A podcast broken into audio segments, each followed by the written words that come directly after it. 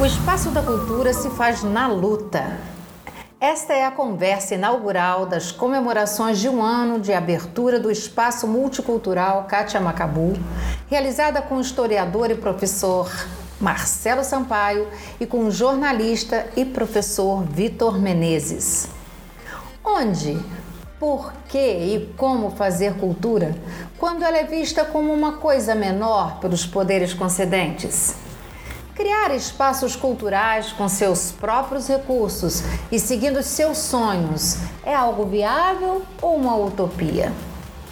O que os criadores de espaços particulares de cultura e gestores culturais desses espaços têm como perspectiva ao dedicarem suas vidas a este fazer cultural que é de fato o empreendimento da economia criativa? Campos dos Goitacazes vem sendo enriquecido culturalmente com esses espaços? Esses espaços surgem como alternativas diante do desalento com relação ao poder público local e para revelar a pujante produção cultural do município. Mas seriam a eles um passo para ser observado com mais cuidado a política cultural do município? A realização de bienais do livro e das edições do Festival Doces Palavras tem o objetivo de movimentar a literatura e outros bens culturais do município. Mas qual o papel do poder público nesses eventos? Esses temas e outros estão presentes nesta roda de conversa inaugural com os fazedores de cultura em Campos dos Goitacazes, no estado do Rio de Janeiro. Fique com a gente!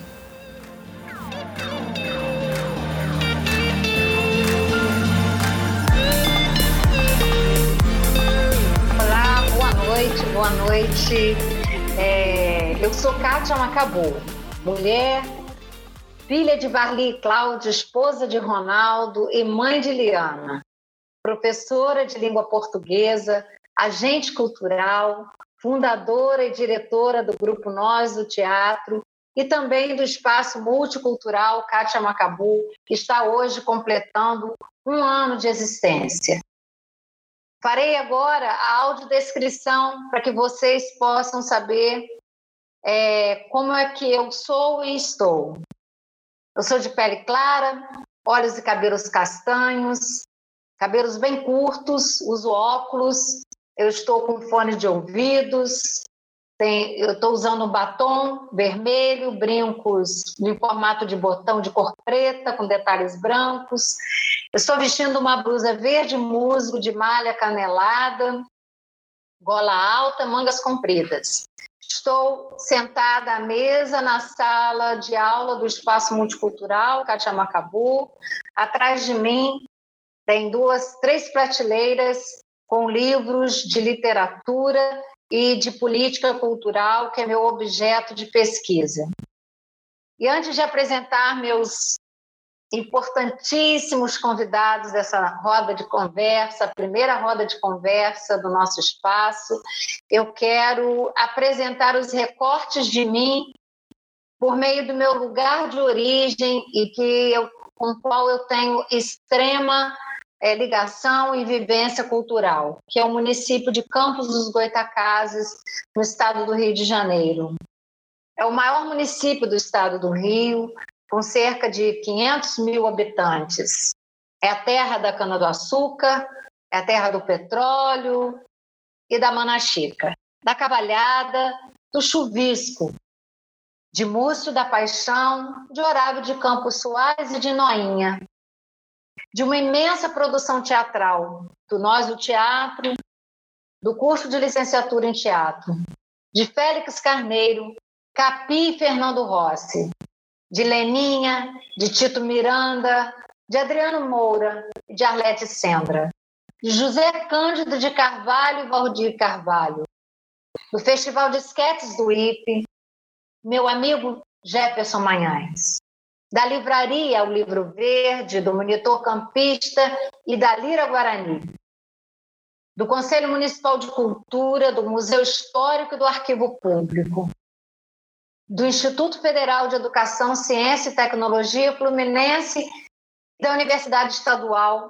do Norte Fluminense Darcy Ribeiro, ao ENPE, do Teatro de Bolso Procópio Ferreira e do Teatro Municipal Trianon, de José do Patrocínio e de José Alves de Azevedo, de Ponciano Furtado e do Rural da Lapa, das amigas Adriana Manhães, Auxiliadoras Freitas e de Laurinha, Esperança de um Mundo Melhor, das academias campistas de letras e Pedralva de Letras e Artes, de Dilce Maria, doceira de mão cheia, e do chefe de cozinha Fabiano Seixas, das artesãs multifacetadas Mara Amaral, Miriam Manhães e do fotógrafo João Marcelo Peçanha, da fanfarra da Federal e do maestro Valmir da Conceição, de Silvia Paz e da sua produção de literatura infantil, do Palácio da Cultura e do Farol de São Tomé, do grande Dom Américo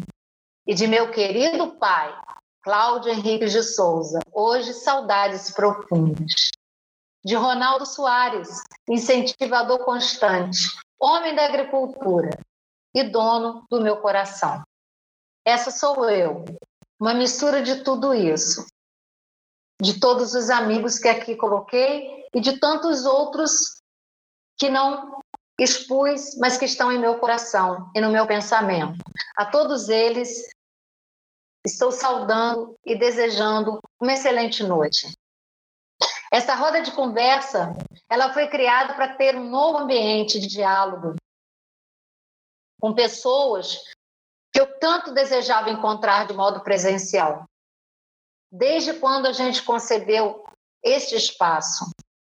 Foi essa alternativa virtual que eu encontrei na pandemia, junto de meus parceiros de sonho, sonho minha filha Liana Macabu e meu genro Jonas Defante, para que nós pudéssemos manter viva a chama que nos fez, no ano passado, nessa data, abrir as portas desse lugar.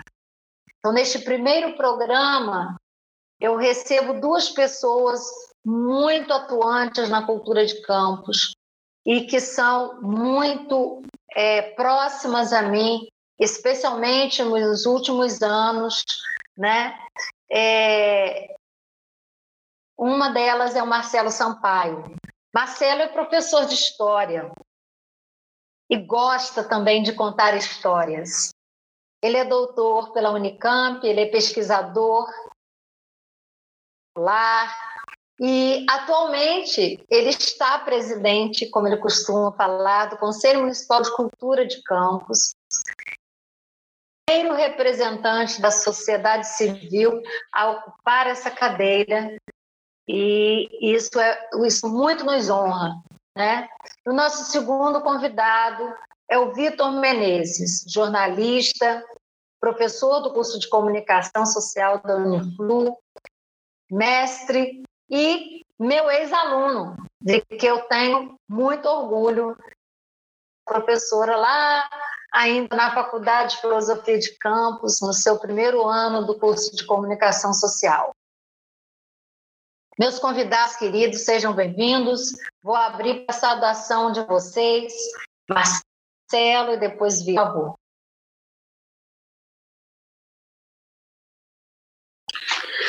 Boa noite, querida amiga Kátia Macabu, companheira de Conselho Municipal de Cultura de Campos dos Goitacazes, também o querido amigo jornalista Vitor Menezes.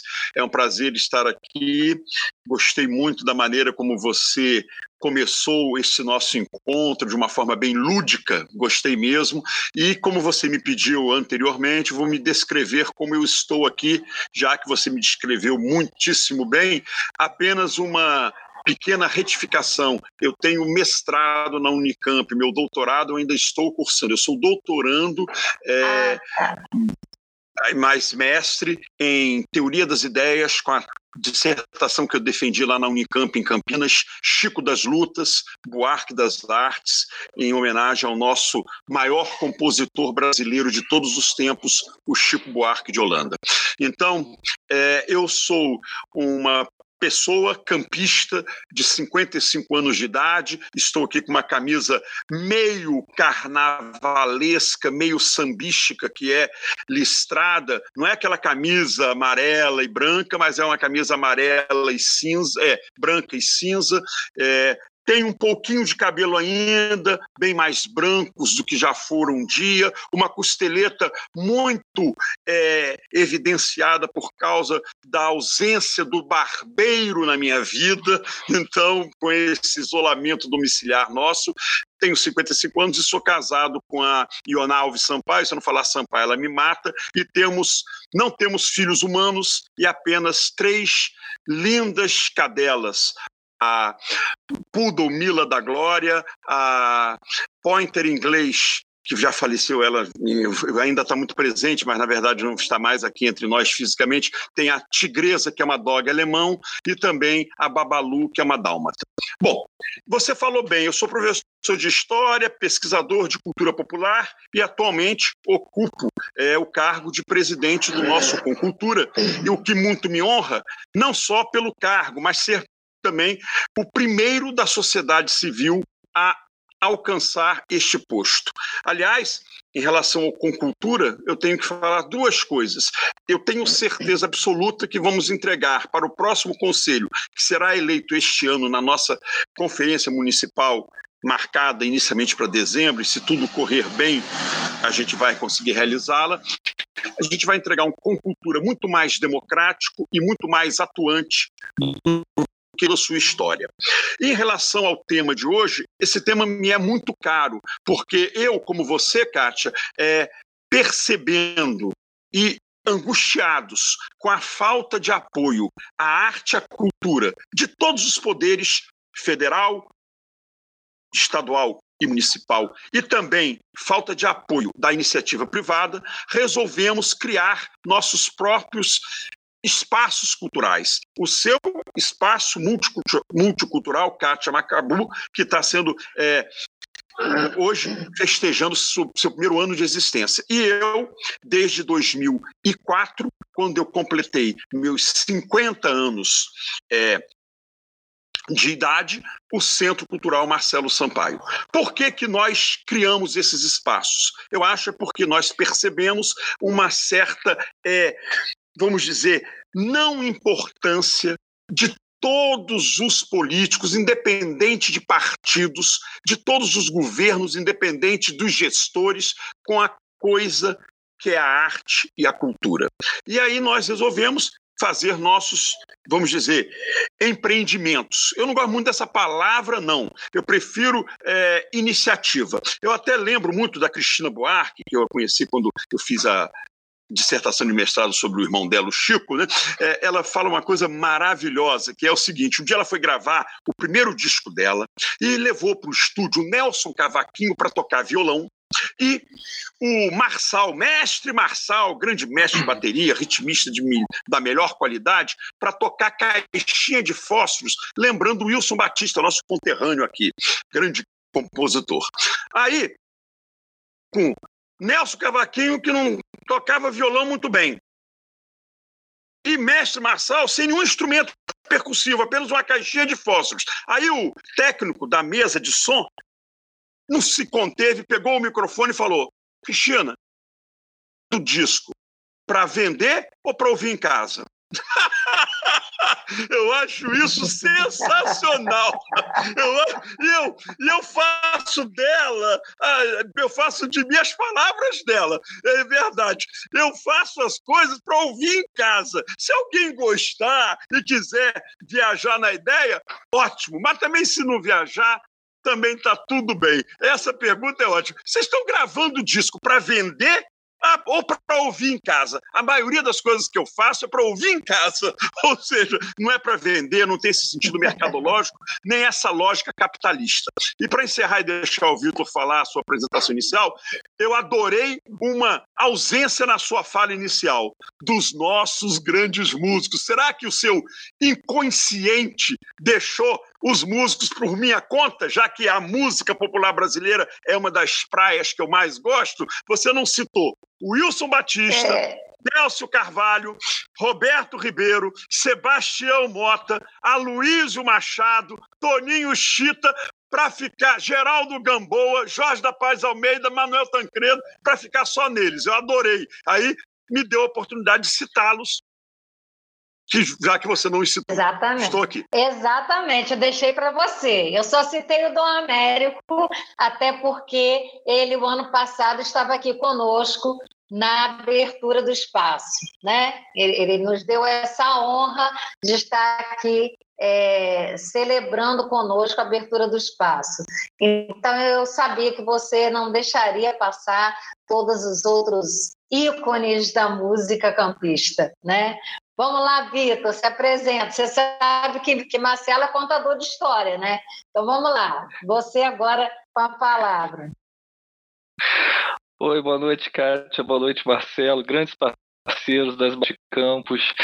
É, adorei essa sua abertura, Kátia. É sensacional, uma crônica deliciosa sobre a cidade, né? É, e não fica dando muito ouvido para Marcelo, não, porque ele é muito rabugento, ele vai encontrar defeito em qualquer coisa que a gente fizer. Isso é, faz parte. É, deixa eu tentar fazer. Eu não sou, a primeira vez que eu vou fazer isso, eu achei muito bacana essa coisa da, da audiodescrição, assim, né? Vou tentar fazer, não sei se eu vou conseguir fazer direito, não. Eu sou um sujeito desprovido de cabelo, careca, como as pessoas costumam dizer.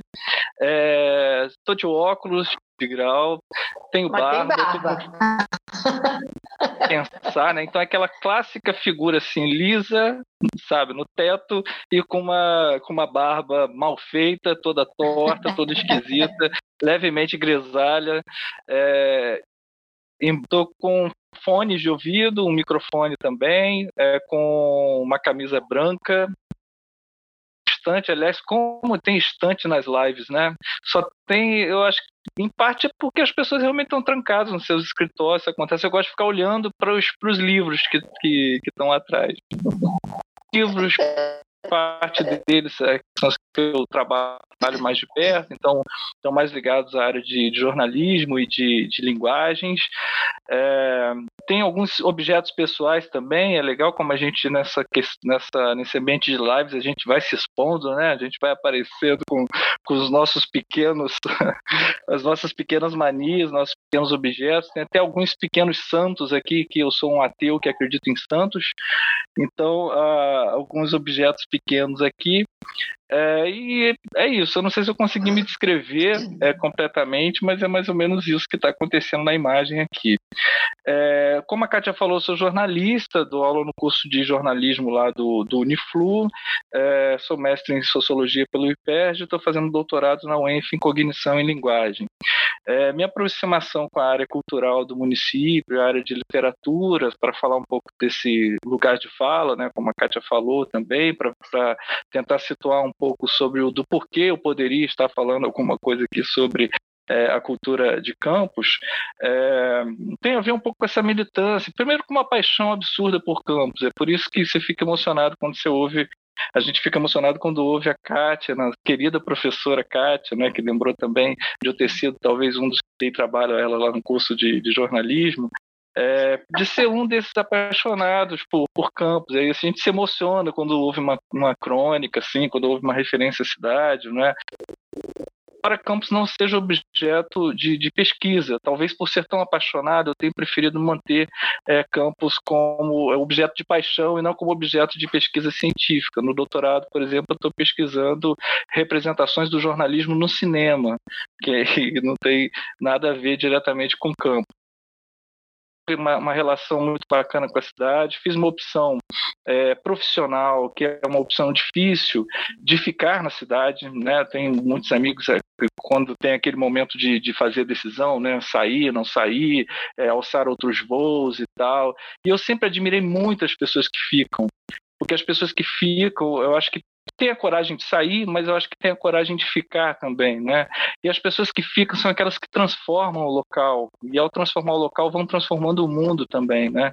Então eu sou muito fã, eu tenho um, um, um dos livrinhos que eu publiquei, por exemplo, eu dedico aos jornalistas do interior, né? Porque eu acho que são eles os verdadeiros heróis do jornalismo, ou seja, as pessoas que ficam é que mudam as realidades locais e a minha decisão de ficar e é uma decisão que tem a ver com essa paixão pela cidade. E nessa paixão pela cidade mistura com as preferências também é, de, de, interesse, né, de, de, de, gosto, de, de, é, de atividades, enfim. E, e, em paralelo com a atividade do jornalismo, tem um interesse grande na produção de literatura também, né? escrevendo crônicas, contos. Essas coisas foram me aproximando um pouco da área cultural. É, embora eu não seja um produto cultural, não sou uma pessoa habilitada para isso, admiro pra caramba gente heróica como Wellington Cordeiro, né? Vocês mesmos, né, é, que estão à frente de, de, espaços culturais, o pessoal de Santa Paciência, de tantos outros espaços culturais também, é, admiro muito essas pessoas, não sou um protocultural assim, é, mas procuro contribuir de alguma forma, né, me metendo às vezes como jornalista nos debates públicos. O, a ideia do FDP, por exemplo, é uma ideia que nasceu de um texto para o monitor campista há muito tempo atrás, é, dando pitaco como jornalista, assim, tipo, por que de Campos talvez não pudesse ter um festival que reunisse duas grandes tradições, né, dos doces, das palavras, da literatura, enfim. Então é assim, dando pitaco, e aí vem aquela coisa do, de, uma outra faceta também, que é de uma certa é, militância política, no sentido de entender que a, a gente tem que ir para além do pitaco e também colocar a mão na massa para fazer alguma coisa. Isso vem de uma formação política do movimento estudantil, né?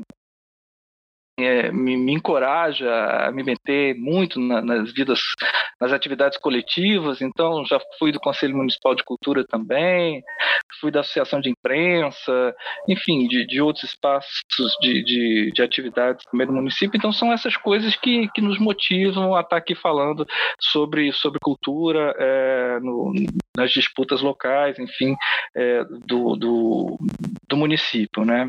É, eu acho que essa é uma apresentação inicial, né? Também não vou me estender muito. É, eu acho que já deu para dar mais ou menos uma, uma, uma localização acerca de do onde eu estou falando, né, minhas áreas de interesses, para poder a gente seguir a conversa aí depois comandada pela Kátia. Isso aí, com certeza deu bem para conhecer vocês dois, né, da melhor forma possível. Achei que era melhor vocês se apresentarem né, com toda essa propriedade, acho que é importante isso. É, e aí vocês vão falando e vai passando também um filme né, na, na, cabeça da gente de alguns momentos que a gente compartilhou nessa luta. É, eu escolhi vocês exatamente para a gente tratar é, desse tema, cultura se faz na luta, né? porque é, é isso que eu vivencio nessa relação né, é, que a gente foi criando ao longo do tempo. Minha relação com o Vitor, ela foi de professor-aluno, depois a gente não se encontrou mais, e depois a gente voltou a se encontrar na luta é, dentro do Conselho de Cultura, que me deixou muito feliz, porque vivenciei isso que você está falando, Vitor, da, da sua militância política em prol dessa cidade que a gente ama tanto e que bom que você não abandonou nosso município. E também a minha admiração pelo Marcelo nesse reencontro, a gente é professor, sempre se encontra em algum lugar, uh, mas é, dentro do, do, Conselho de Cultura também a gente pôde é, afinar mais nosso, nosso discurso, estar mais junto politicamente, é, lutando pelas mesmas causas em muitas questões. Então, isso me fez, nesse momento, trazer vocês para esta conversa que eu considero muito importante né, que vai ficar gravado aí para quem hoje não está podendo ouvir a gente, e alguém que, que queira também fazer alguma pergunta, a gente pode é, lá na frente responder. Bom, aí eu gostaria de fazer uma pergunta aos dois, aí vou começar com o Vitor e depois Marcelo, que é o seguinte: no ano de 2019, Campos teve a grata surpresa de ver criados pelo menos quatro espaços culturais independentes do poder público, para além Kátia, então, tá é, você, é, então, a gente perdeu. Ah. Não você, mas a tua coleção, quando você estava falando é, sobre quatro espaços culturais que, que se formaram em Campos em 2019, mas aí você não concluiu a tua pergunta. O que você exatamente estava ah, tá. então, querendo propor? É, o que eu gostaria é, é de, de, saber de vocês qual é a visão que vocês têm a partir disso, né? O porquê que isso aconteceu. O Marcelo até começou a falar um pouco sobre isso na, na apresentação que fez, né? Quer dizer, é, é, o que será que em 2000, por que será que em 2019 tanta gente pensou é, em, em, criar espaços de cultura para campos? E interessante que algumas pessoas até é, são da minha convivência e a gente nunca conversou sobre isso, ninguém havia conversado um com o outro, e de repente um lançou no mês, outro lançou no outro, e foi bem interessante isso. Na minha visão, foi uma coisa sensacional, mas eu queria ouvir um pouquinho a, a, a visão de vocês. Correto. É, Kátia, eu acho que podem haver duas, duas coisas aí, né? dois fenômenos. Especificamente no caso de 2019, a gente tem é, já há algum tempo vindo numa esteira de um certo desalento com relação aos poderes públicos. Né? A gente tem visto a sociedade se organizar em muitas frentes. É, você está falando de, de um auge aqui em 2019 com relação aos espaços culturais, mas a gente pode lembrar que, campos especificamente, mas a gente pode colocar isso até num contexto mais amplo, é, a gente já vem numa esteira de, de, de, criação muito grande de coletivos culturais, coletivos é, políticos e até coletivos profissionais tem até a forma de se organizar profissionalmente para produzir é, como, como alternativa aos formatos mais tradicionais de, de, organização, ao mundo institucionalizado, né, como a gente até então conhecia, é, tem sido muito profícuo. Né? Muitos, muitas formas de organização têm surgido nesse sentido. Então, talvez essas iniciativas estejam, sejam um pouco tributárias, né? se relacionem um pouco também com um certo ambiente cultural de, de empoderamento, né? de, de pessoas mais encorajadas a levar adiante seu, suas próprias estruturas de, de vozes, né, suas próprias estruturas de produção cultural, né, ou de, de produção também de, de visões políticas, de manifestações. Então, eu acho que tem um pouco a ver com isso. Né? A gente vem em campos, por exemplo, já há algum tempo, desde os movimentos dos cabruncos livres, né? desde as passeatas que têm acontecido aqui, com muita sintonia com o cenário nacional. Né? A gente tem um movimento nacional no sentido, seja lá de qualquer viés ideológico, a gente tem a reprodução local aqui quase que instantânea, a gente tem um coletivo formado aqui quase que simultaneamente, a gente tem a manifestação disso para a expressão pública também de forma muito intensa. Então, acho que isso é talvez seja uma, uma forma é, de, de, de gente identificar uma certa pujança, um certo capital social que a cidade tem. Agora, isso tem a ver também com um certo desalento do poder público, com relação ao poder público local, né, que já vem já há algum tempo, isso não é específico de 2019, mas eu acho que Campos é, se ressente da, da, ausência de uma política mais sólida para a área da cultura já há bastante tempo, é, e há um certo enfado com relação a isso, há muitos agentes culturais cansados né, dessa ausência e também se colocam para fazer, né, se colocam para trocar os seus próprios projetos e aglutinar. Eu acho que tem uma ideia de aglomeração, né, começou a surgir, me recordo até do, desse nome, me faz me lembrar muito aglomerado, Terra Plana, né, que foi um movimento literário também aqui é, do, do, início do, dos anos 2000, é, que tinha muito desse espírito também, o movimento dos blogueiros também, que aconteceu ali mais ou menos nessa época, junto com Jorge Rocha, Roberto Moraes, com tanta gente. Então, acho que a gente tem um capital social importante aqui, pessoas que se aglutinam, pessoas que pensam, pessoas que gostam da cidade, né, e que querem fazer algo é, é, pela cidade, seja criando seus próprios espaços culturais, seja se movimentando nos diferentes espaços culturais, aglutinando, reunindo pessoas, discutindo. Eu acho que isso tem é, crescido nos últimos tempos, e o, o, outro aspecto que eu ia falar diz respeito a uma certa é, tradição de campos mesmo nisso. Né? Se a gente pegar, por exemplo, campos do século XIX, a gente vai ver que aqui que nascem instituições, e nascem debates, e nascem campanhas com movimentos abolicionistas, republicanos, mesmo na imprensa campista, a imprensa campista é extremamente pioneira, está ali simultânea com a imprensa da capital na época. Né? A gente tem jornal nascendo em 1808, aqui a gente já vai ter em 1826, primeiro manuscrito, depois já vai ter em 31 impresso, vai ter o monitor em 34.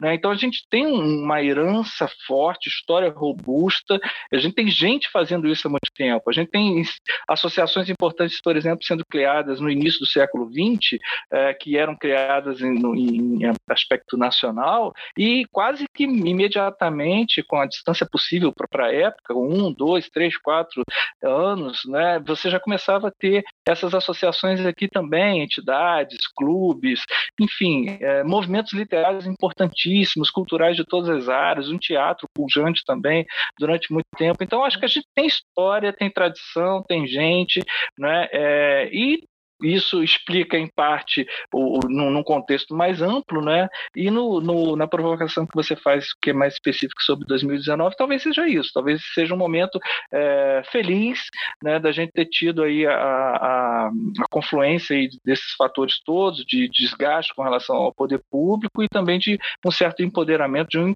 encorajamento das pessoas para tocarem suas próprias iniciativas, o que é muito bom também e achei excelente a sua análise. Quer dizer, nada foi por acaso, né? Tudo estava dentro de um contexto né? E, e, essa relação que você fez histórica, inclusive, né, do campista está sempre à frente, querendo levar adiante suas ideias, seus projetos e de forma a agregar, a agregar outras pessoas, né, no seu coletivo, que antigamente não tinha esse nome de coletivo, né? Agora é que vem com força essa ideia da coletividade, da, da busca por você estar junto com. E é importante a gente lembrar que a cultura só se faz junto com alguém, né? Então é, é importante a gente é, deixar isso muito evidente.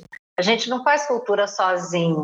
Então, to, todo esse movimento eu vejo assim com muitos bons olhos. Eu acho que a gente pode né? Não fosse essa pandemia, eu já estaria até provocando os outros colegas, os outros espaços, para a gente já começar a fazer alguma coisa de forma coletiva, né? É, mas a pandemia acabou criando algumas arestas, mas a gente vai se reinventar pela meio, por meio virtual e a gente vai conseguir. Então, na verdade, eu acho que esses coletivos e esses espaços que também é, tem esse fundo coletivo, eles vão acabar sendo muito maiores né? E, e, é importante a gente saber que não dá para ficar esperando nada do poder público, né? Em, em nenhuma espera é, nós podemos ficar à espera. Nós temos que realmente buscar esses novos caminhos. Agora, Vitor, você falou dos espaços desse histórico. Eu queria também, antes de passar para Marcelo, é, perguntar a você assim: você visitou o espaço, né, é, por mais de uma vez, o espaço multicultural Cachamacabu, e eu queria saber assim a sua impressão quando você chegou aqui, ou a primeira vez, ou a segunda, enfim, um comentário que você fizesse, já que a gente está fazendo um ano, um ano já é, tem uma história, né? E eu queria que você pontuasse assim para gente, para deixar isso registrado qual foi assim a, a, a sua visão, né? Quando a lembrança assim, mais viva do espaço. Bacana, bacana demais essa pergunta, porque oportuniza assim falar de algumas coisas bem, bem é, caras, né? É, primeiro assim, parabéns, né? Parabéns pelo, pelo aniversário, né, por esse primeiro ano do, do espaço é, cultural. E, e, quando eu tive, né, demorei até para ir, né? Me penitenci por isso. É, e quando, quando eu tive no espaço, né? Acho que foi um pouco antes da gente começar naquela saga que foi a organização do, do, do Festival Doces Palavras, né, do terceiro FDP, que teve aquela roupagem totalmente diferente e tal. É, a, ideia assim de aconchego já começa pela arquitetura, né? A ideia de aconchego começa por você estar diante de uma casa, né? Uma casa tão bem cuidada, uma casa tão pensada nos detalhes. Me impressionou muito os detalhes. É, é, assim, sabe, o zelo, o cuidado, sabe, de você pegar cada cantinho, de você pegar cada detalhe é, para transformar aquilo num ambiente, sabe, lúdico, acolhedor e criativo, né? Você ter um ambiente que se dedique a isso já é uma dádiva, né?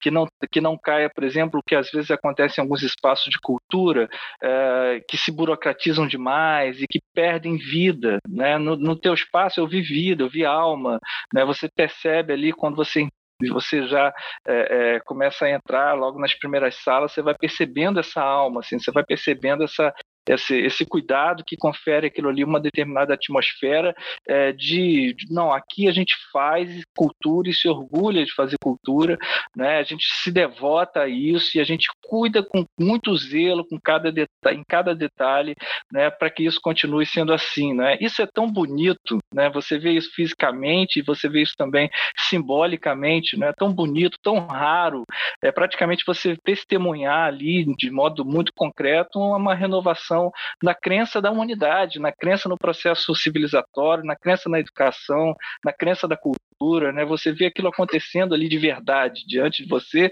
numa rua de um bairro de Campos, né? Que perto aqui até da, da, de onde eu moro, moro aqui na, na Gilberto Cardoso, no Turf, então isso é, é uma dádiva, é alguma coisa daquelas coisas que fazem a gente se sentir feliz por viver aqui e dizer, nossa, como Campos tem coisa legal. E uma lembrança que eu tenho assim muito gostosa dessa casa é daquela reunião que a gente fez é, para poder organizar o FDP lá nos fundos, né, lá perto lá do, do, do da área do palco. Teatro, uhum. né? Tem uma varanda lá nos fundos também. E eu olhando aquelas pessoas, falei, cara, eu não acredito, isso está acontecendo. né? É, é, é, muito bacana isso. Porque o FDP já é um milagre desde sempre, né?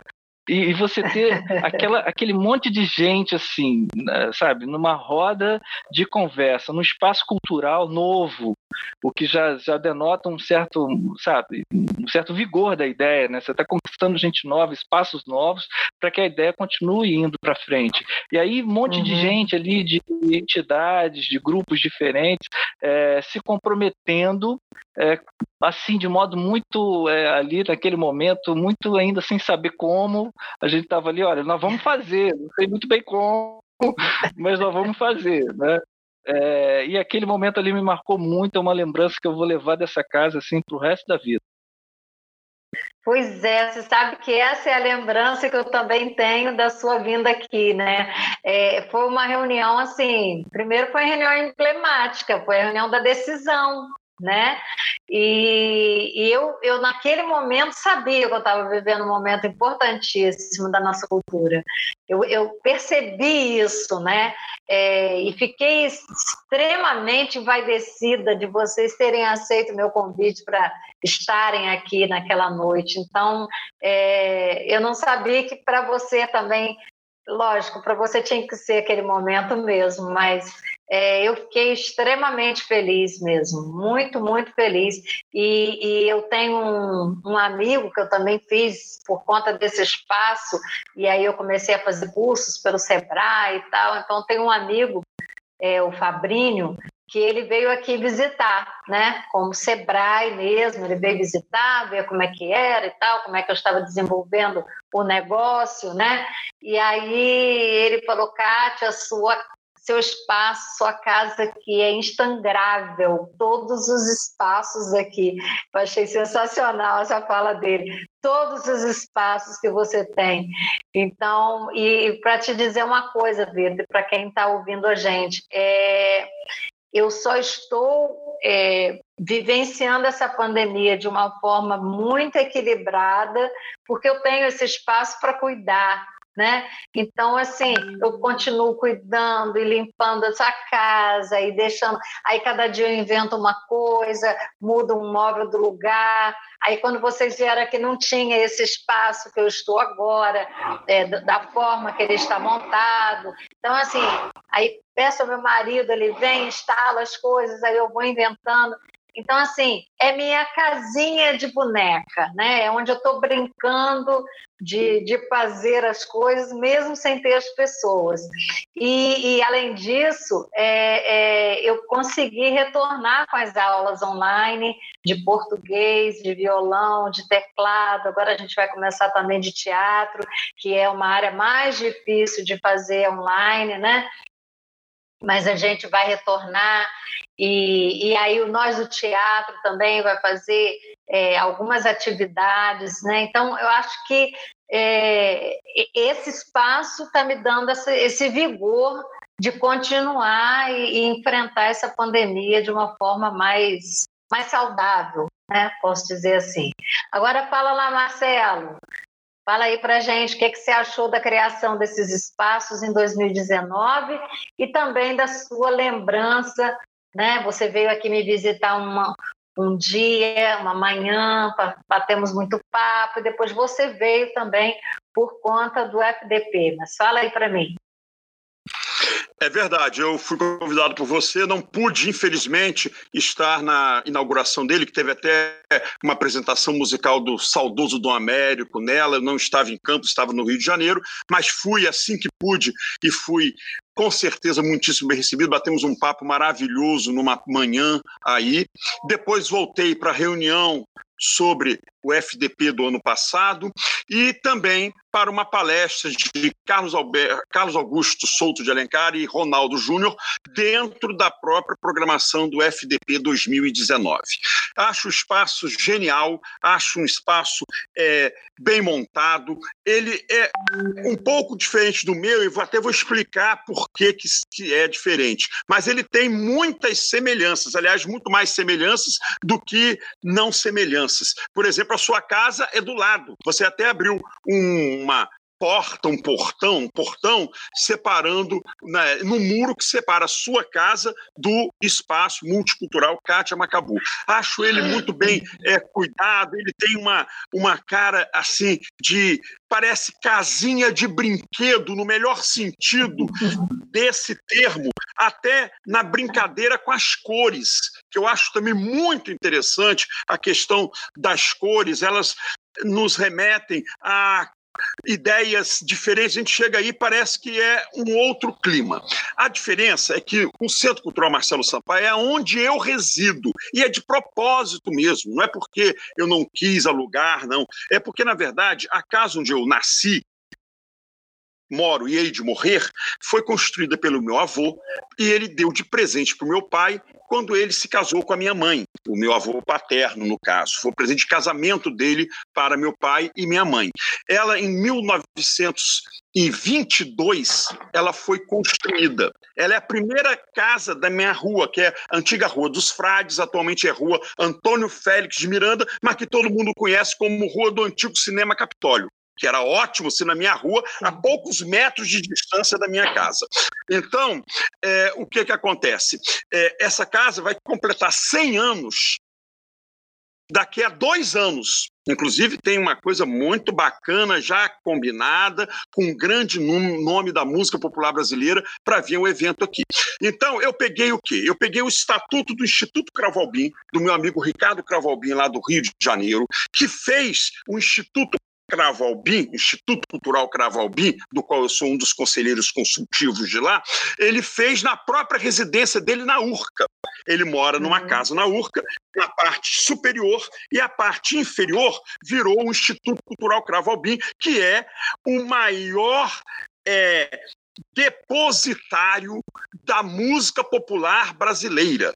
Então, é, o estatuto nosso é assim, é para ser onde eu moro mesmo, para ter essa característica é, intimista, inclusive, até maior do que a sua, porque a sua ainda é um pouquinho separada por um muro, apesar de ter um portão nele, mas é um pouco separado. Eu não. Aqui é misturado, é junto e misturado propositalmente. E nós nos atemos a três coisas. Primeiro, pesquisa, estudo, acervo e eventos musicais.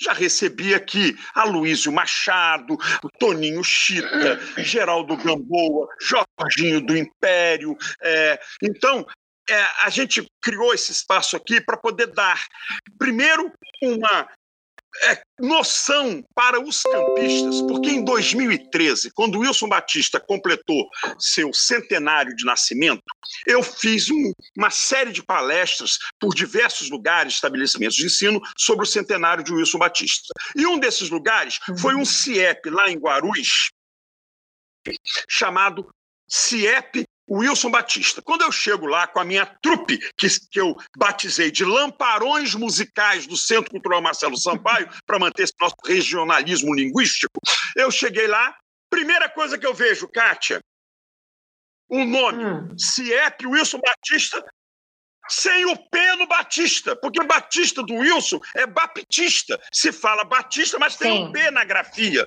E não tinha. Aí, Sim. de porquice, que é ininterrupto Marcelo Sampaio, comecei minha palestra falando o seguinte: diretora fulana de tal, até esqueci o nome daquela diretora, também não tem a menor importância o nome dela. Uma pessoa que dirige um CIEP, que o nome dele está errado, não tem importância. Então, é, eu falei, a senhora diretora fulana de tal, que eu esqueci mesmo, senão eu falaria, porque para falar mal eu lembro, falar bem eu esqueço. Então, é, eu falei assim, a senhora diretora sabe que esse nome Wilson Batista está escrito errado aí? Ah, mas eu vim ser diretor aqui e o nome já estava aqui. Ué, mas então por que, que não corrigiu? Fiz a outra pergunta. Professores, alunos, que estava cheio o auditório, ela estava cheio. Alunos, algum professor de vocês já falou quem foi o Wilson Batista? Eu estava no CIEP Wilson Batista. E perguntei aos alunos. Adivinha quantos alunos falaram que algum professor deles falou de quem era o Wilson Batista? Absolutamente nenhum. Nenhum. Nenhum. Aí eu porrei os professores também. Já tinha dado a porradinha na diretora, porrei os professores. Conclusão: fiz maior sucesso com os alunos, que era o meu interesse, e nunca mais voltei lá, nunca mais me chamaram para nada. Para nada. Eu estou livre, porque o Leandro é longe, a pé da minha casa, eu não voltei lá. Então, e até porque eu, eu sei que ainda continua errado o nome lá, não botaram o P até hoje no Batista do Wilson. Bom, mas então, Kátia, é, eu vim desesperado no sentido de como que uma homenagem ao Wilson Batista é mal feita e as pessoas nem dizem. Ah, os alunos lá não sabiam quem era o Wilson Batista. Eu, um forasteiro, entre aspas, que tive que explicar para eles quem foi o Wilson Batista e expliquei falando e com os meus músicos tocando e cantando. Ou seja, uma forma maravilhosa, né? Que música é uhum. ótima. Então, o que acontece? Aí, em 2013, eu falei: 3 de julho ele completaria 100 anos se estivesse vivo em 2013. Aí eu falei, eu tenho que fazer alguma coisa para preservar essa memória. Aí eu comecei, junto com a Iona Alves Sampaio, com alguns amigos, nós temos um estatuto, nós temos diretor jurídico, nós temos é, é conselho consultivo, nós, inclusive eu quero te fazer um convite para ocupar uma vaga que está aberta até agora no nosso conselho consultivo, que é a do Antônio Roberto de Góes Cavalcante, nosso saudoso, genial diretor de teatro, Capi. Então, é, ela está vaga lá e eu, vocês sabem que para eu escolher uma pessoa demora um século. E se ela morre ou tem que sair, eu preciso de mais um século para substituí-la, porque eu sou complicadíssimo nesse negócio. Então, o que, que eu quero dizer? Nós fizemos um estatuto em que, por exemplo, é, nós não podemos ter nenhum dinheiro de político nenhum, não só através de editais ou de doações das pessoas, nem da iniciativa privada é permitido isso, porque a gente não quer. Aqui há uma política é, de existência que eu acho que a gente tem que ser o máximo independente possível. É aquela história da Cristina Buarque. Vocês estão gravando um CD para poder vender é, ou para ouvir em casa. Eu, eu criei um centro cultural Marcelo Sampaio para ficar aqui em casa, até porque é na minha própria casa, né? Então, mas eu já tenho coisas preciosíssimas. Por exemplo, todo está em meu poder. É, a primeira máquina Flex do Dibelage foi doada para gente. É linda a máquina, funciona. Está chegando, não chegou ainda por causa da pandemia, o primeiro e único violão do Cartola que quase foi campista, ah, nasceu no Rio de Janeiro por questão de meses. É uma doação do Ricardo Cravalbi é. para a gente. Então, na verdade, a gente tem um monte de coisa. Um livro de Joãozinho 30, sobre os 30 carnavais que ele realizou no Rio de Janeiro, como carnavalesco, autografado pelo próprio. Então, tem pérolas aqui que são muito importantes, que pertencem já ao acervo do Centro Cultural Marcelo Sampaio. Então, eu criei e acho muito importante que outros criem, por mais que eu veja que esses que foram criados em 2019, eles são muito é, voltados é, em grande parte para a realização de eventos. Eu percebo isso neles, o que não tem mal nenhum. Até é muito bom, porque eu estou numa outra área. Eu estou mais para uma área de pesquisa. Por exemplo, eu falei numa reunião foi do Concultura, não sei se foi no Concultura, que eu tenho 784 programas de peças teatrais de campos, Kátia. Tem até das suas. Eu tenho 784 programas.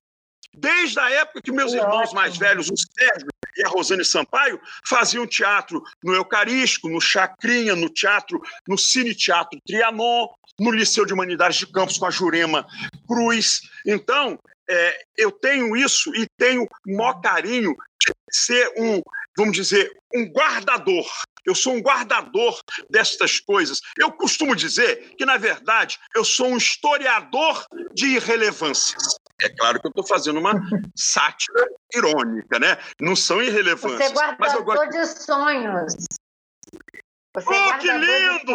Mas agora, Aí mas fica muito lindo. Para ficar um pouco de espírito de porquice, que tal um historiador de irrelevâncias? Aí as pessoas, irrelevâncias, aí começa a discussão.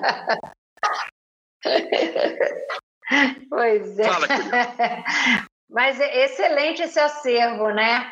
Mas aí você não me falou é, dos outros é, espaços. O que, que você achou disso? Achou legal essa criação? Não, achou. Até falei meio de passagem, mas preciso me, ah. Não, eu acho extremamente importantes. Extremamente importantes. Eu só, eu só tenho, porque vocês sabem que eu, quando nasci, a, minha parteira, que eu nasci de parto aqui no quarto onde eu durmo, a minha a parteira falou para minha mãe: esse rapaz tem uns 200 anos de idade. Como eu estou com 55 agora, fora da minha mãe, eu calculo que a minha idade seja de 255 anos. Eu nasci ranzinza e rabugento. Até, viu, até Vitor Menezes já falou aí no início aí sobre isso. Então, eu acho ótimo os espaços existirem, mas eu não concordo e aí eu tenho direito a ter opinião. Eu não concordo que os espaços existam para só fazerem eventos.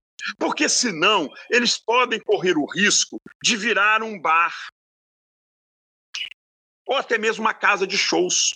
Eu acho que um espaço cultural ele tem que ser mais do que eventos. Ele tem que ter também outros objetivos, outras propostas. O seu tem, o meu tem, a Santa Paciência, a Santa a Casa Criativa, a Santa Paciência Casa Criativa também tem. Mas eu também percebi que alguns espaços que surgiram aí nesse movimento, que não tenho nada contra que eles existam, é total direito de todo mundo fazer, mas eu não gostaria que espaços culturais não fossem espaços culturais de verdade, não fosse lugar de evento, porque senão a gente vai cair naquela questão: é cultura ou entretenimento?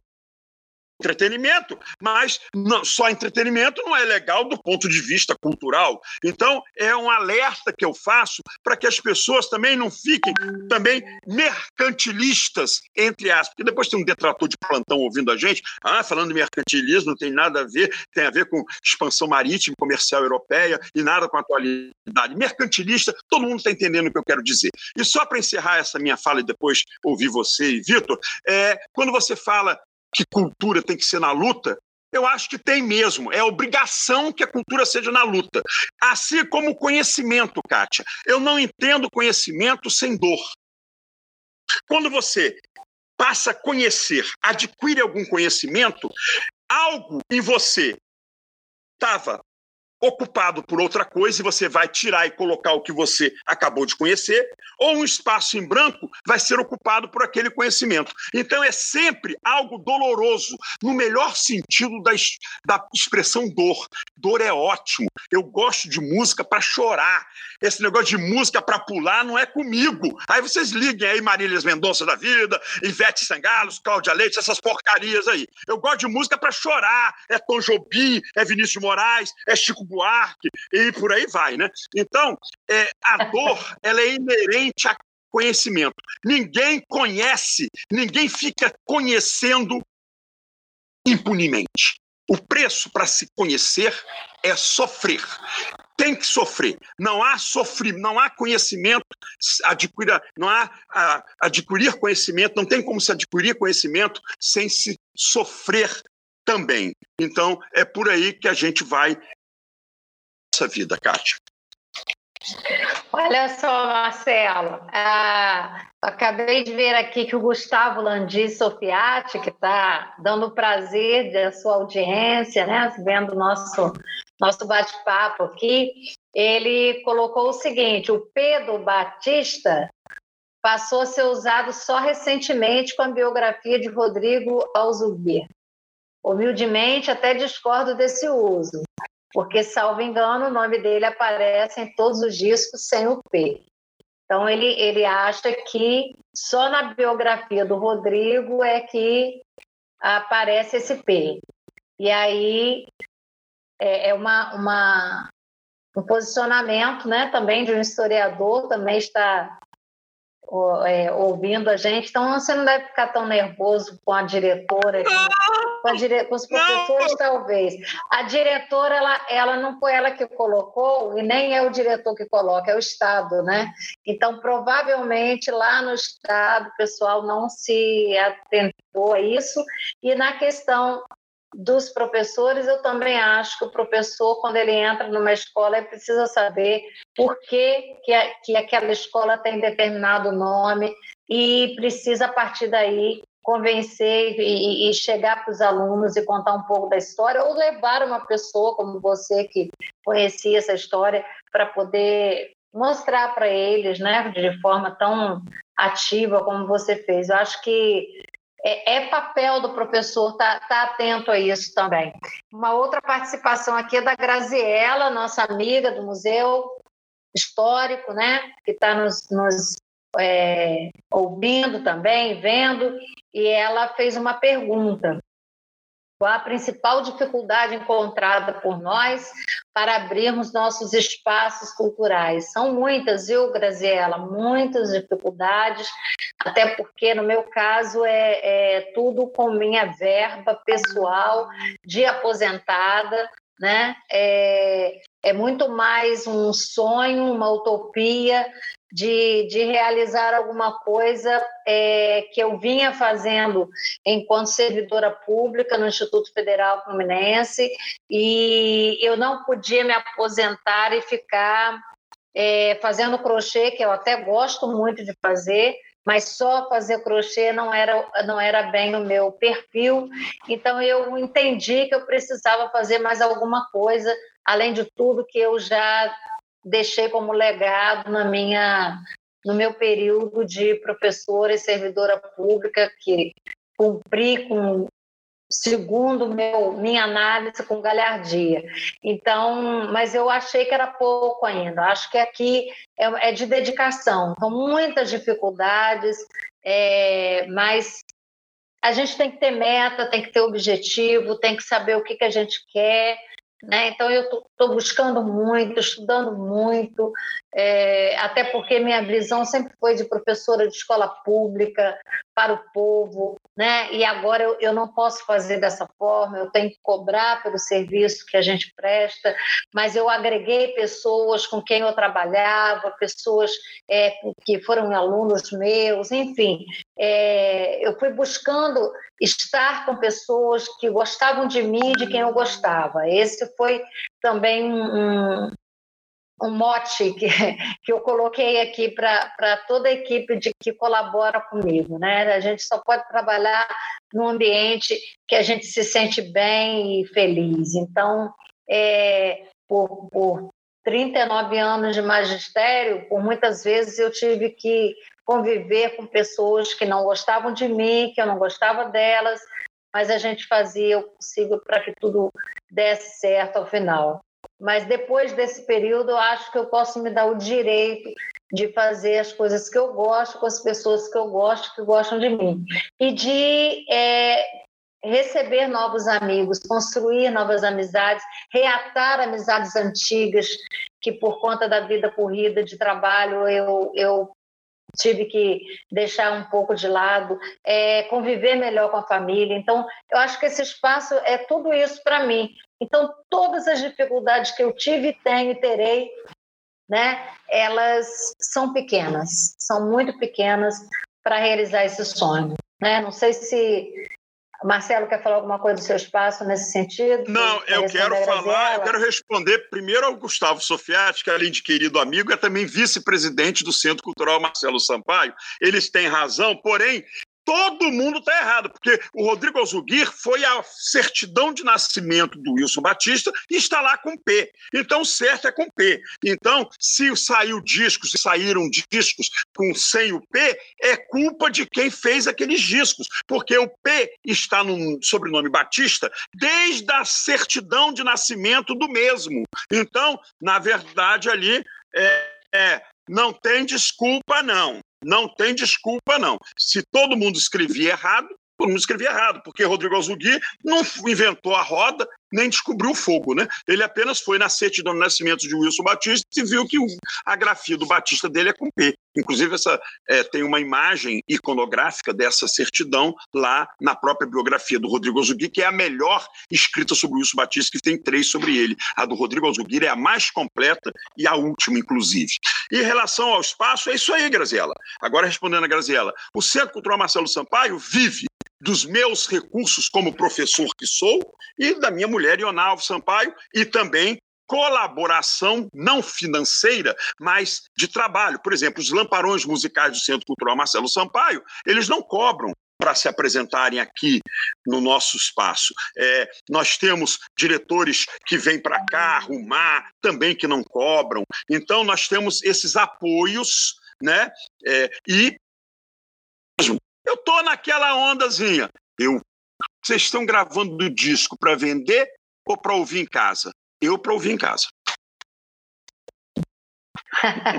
Até para a gente ter o espaço que a gente gostaria de ter. Né? Eu acho que é, o que faltava na cidade eu achava que era minha missão fazer.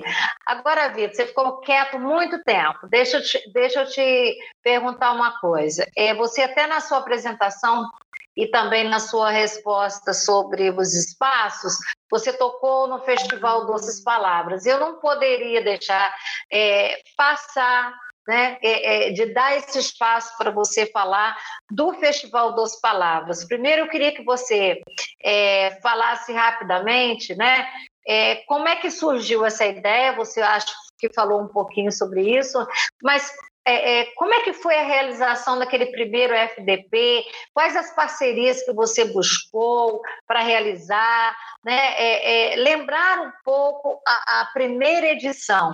E, na sequência, você falar um também é, do que, que você, como é que você avalia esse novo formato que foi construído em 2019. Para quem não sabe, FDP Festival Doces Palavras, né?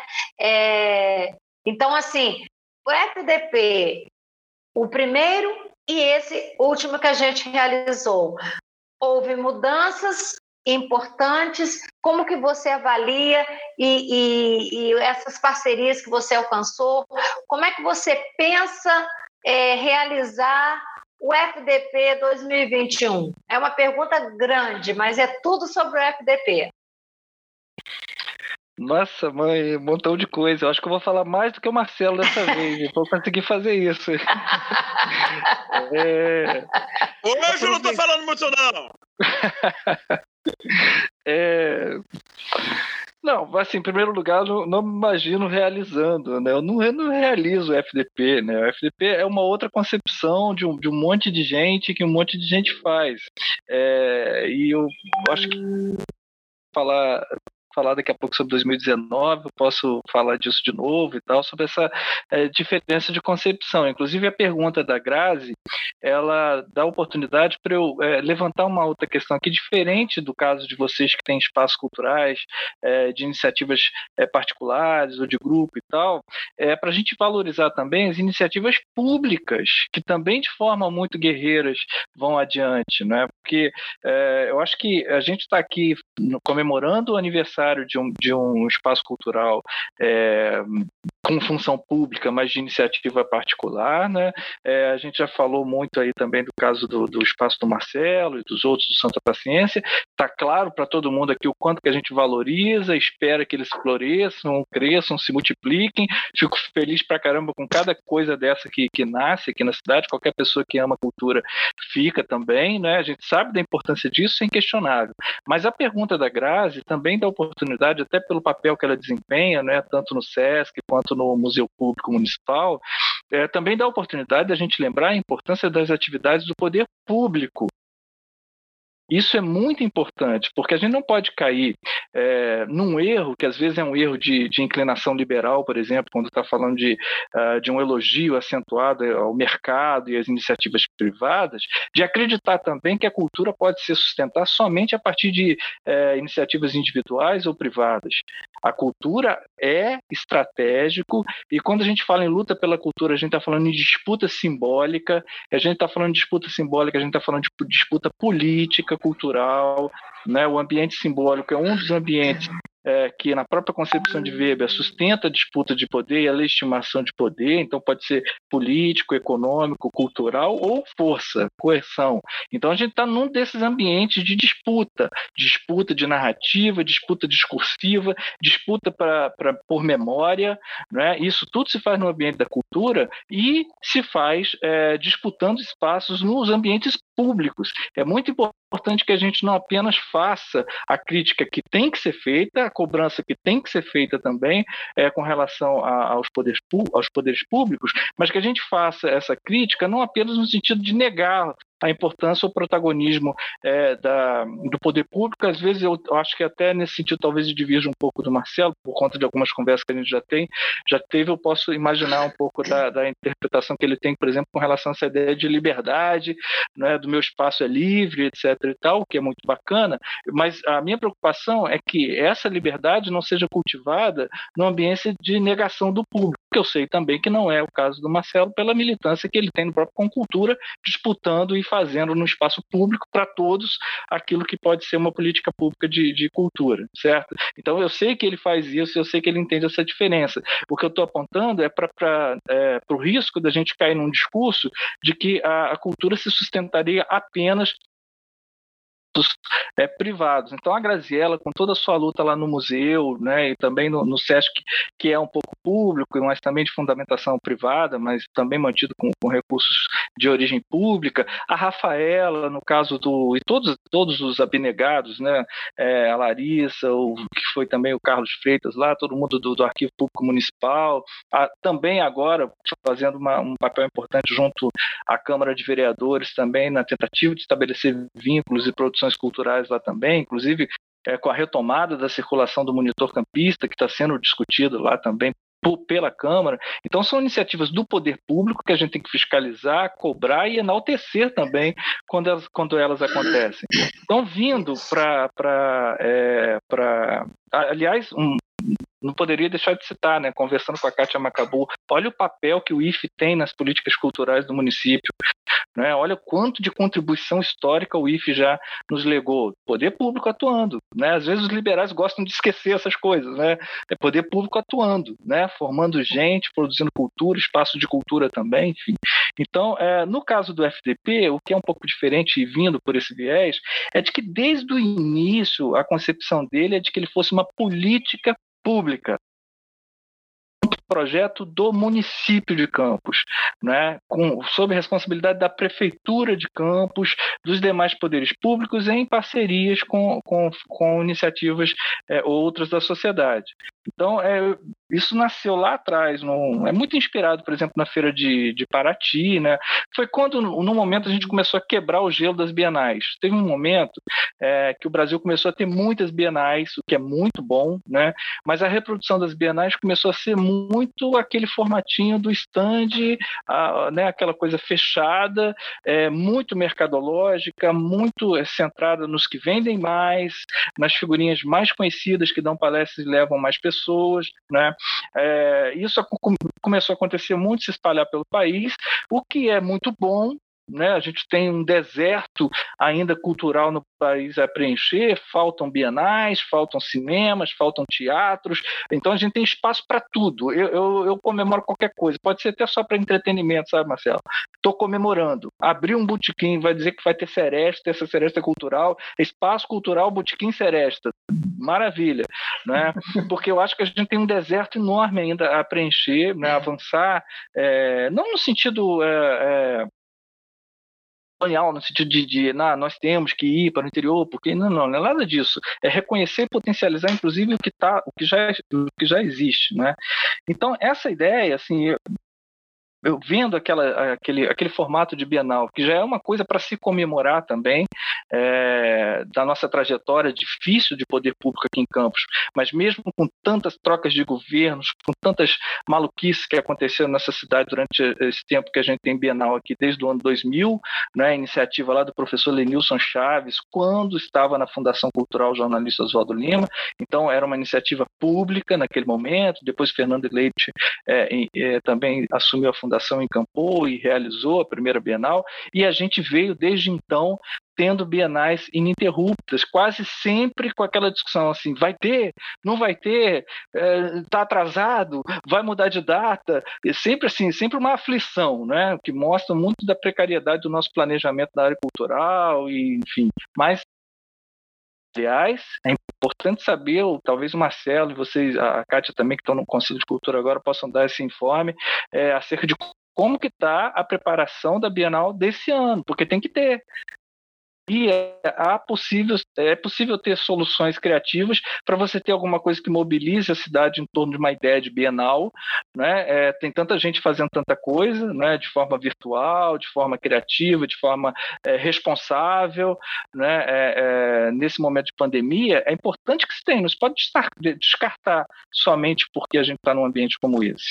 E o caso do FTP é, é muito isso. Vitor, é, só para não querer te interromper, mas para não é, deixar de, de, de, falar sobre isso. É, a gente teve uma reunião no Concultura é, para falar exatamente sobre, quer dizer, um dos temas foi a questão da Bienal, né?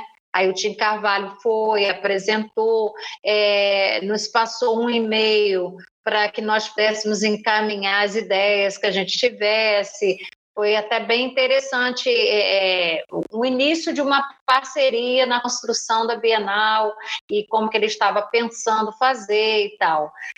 Aí, é, dias depois, a gente começou né, com a questão do isolamento e não mais se tratou sobre esse assunto. A gente está com inúmeros assuntos é, quentes dentro do Concultura e realmente, é, quando eu fui formular essa pergunta para você, preparar essa pergunta, eu até cheguei a colocar: será que a gente vai ter a, a, Bienal, porque a Bienal ela, ela acontece um ano, no ano seguinte o FDP, né? Então, 19 foi o FDP, com todas aquelas dificuldades, e 20 já estava para acontecer, já tinha até recurso definido.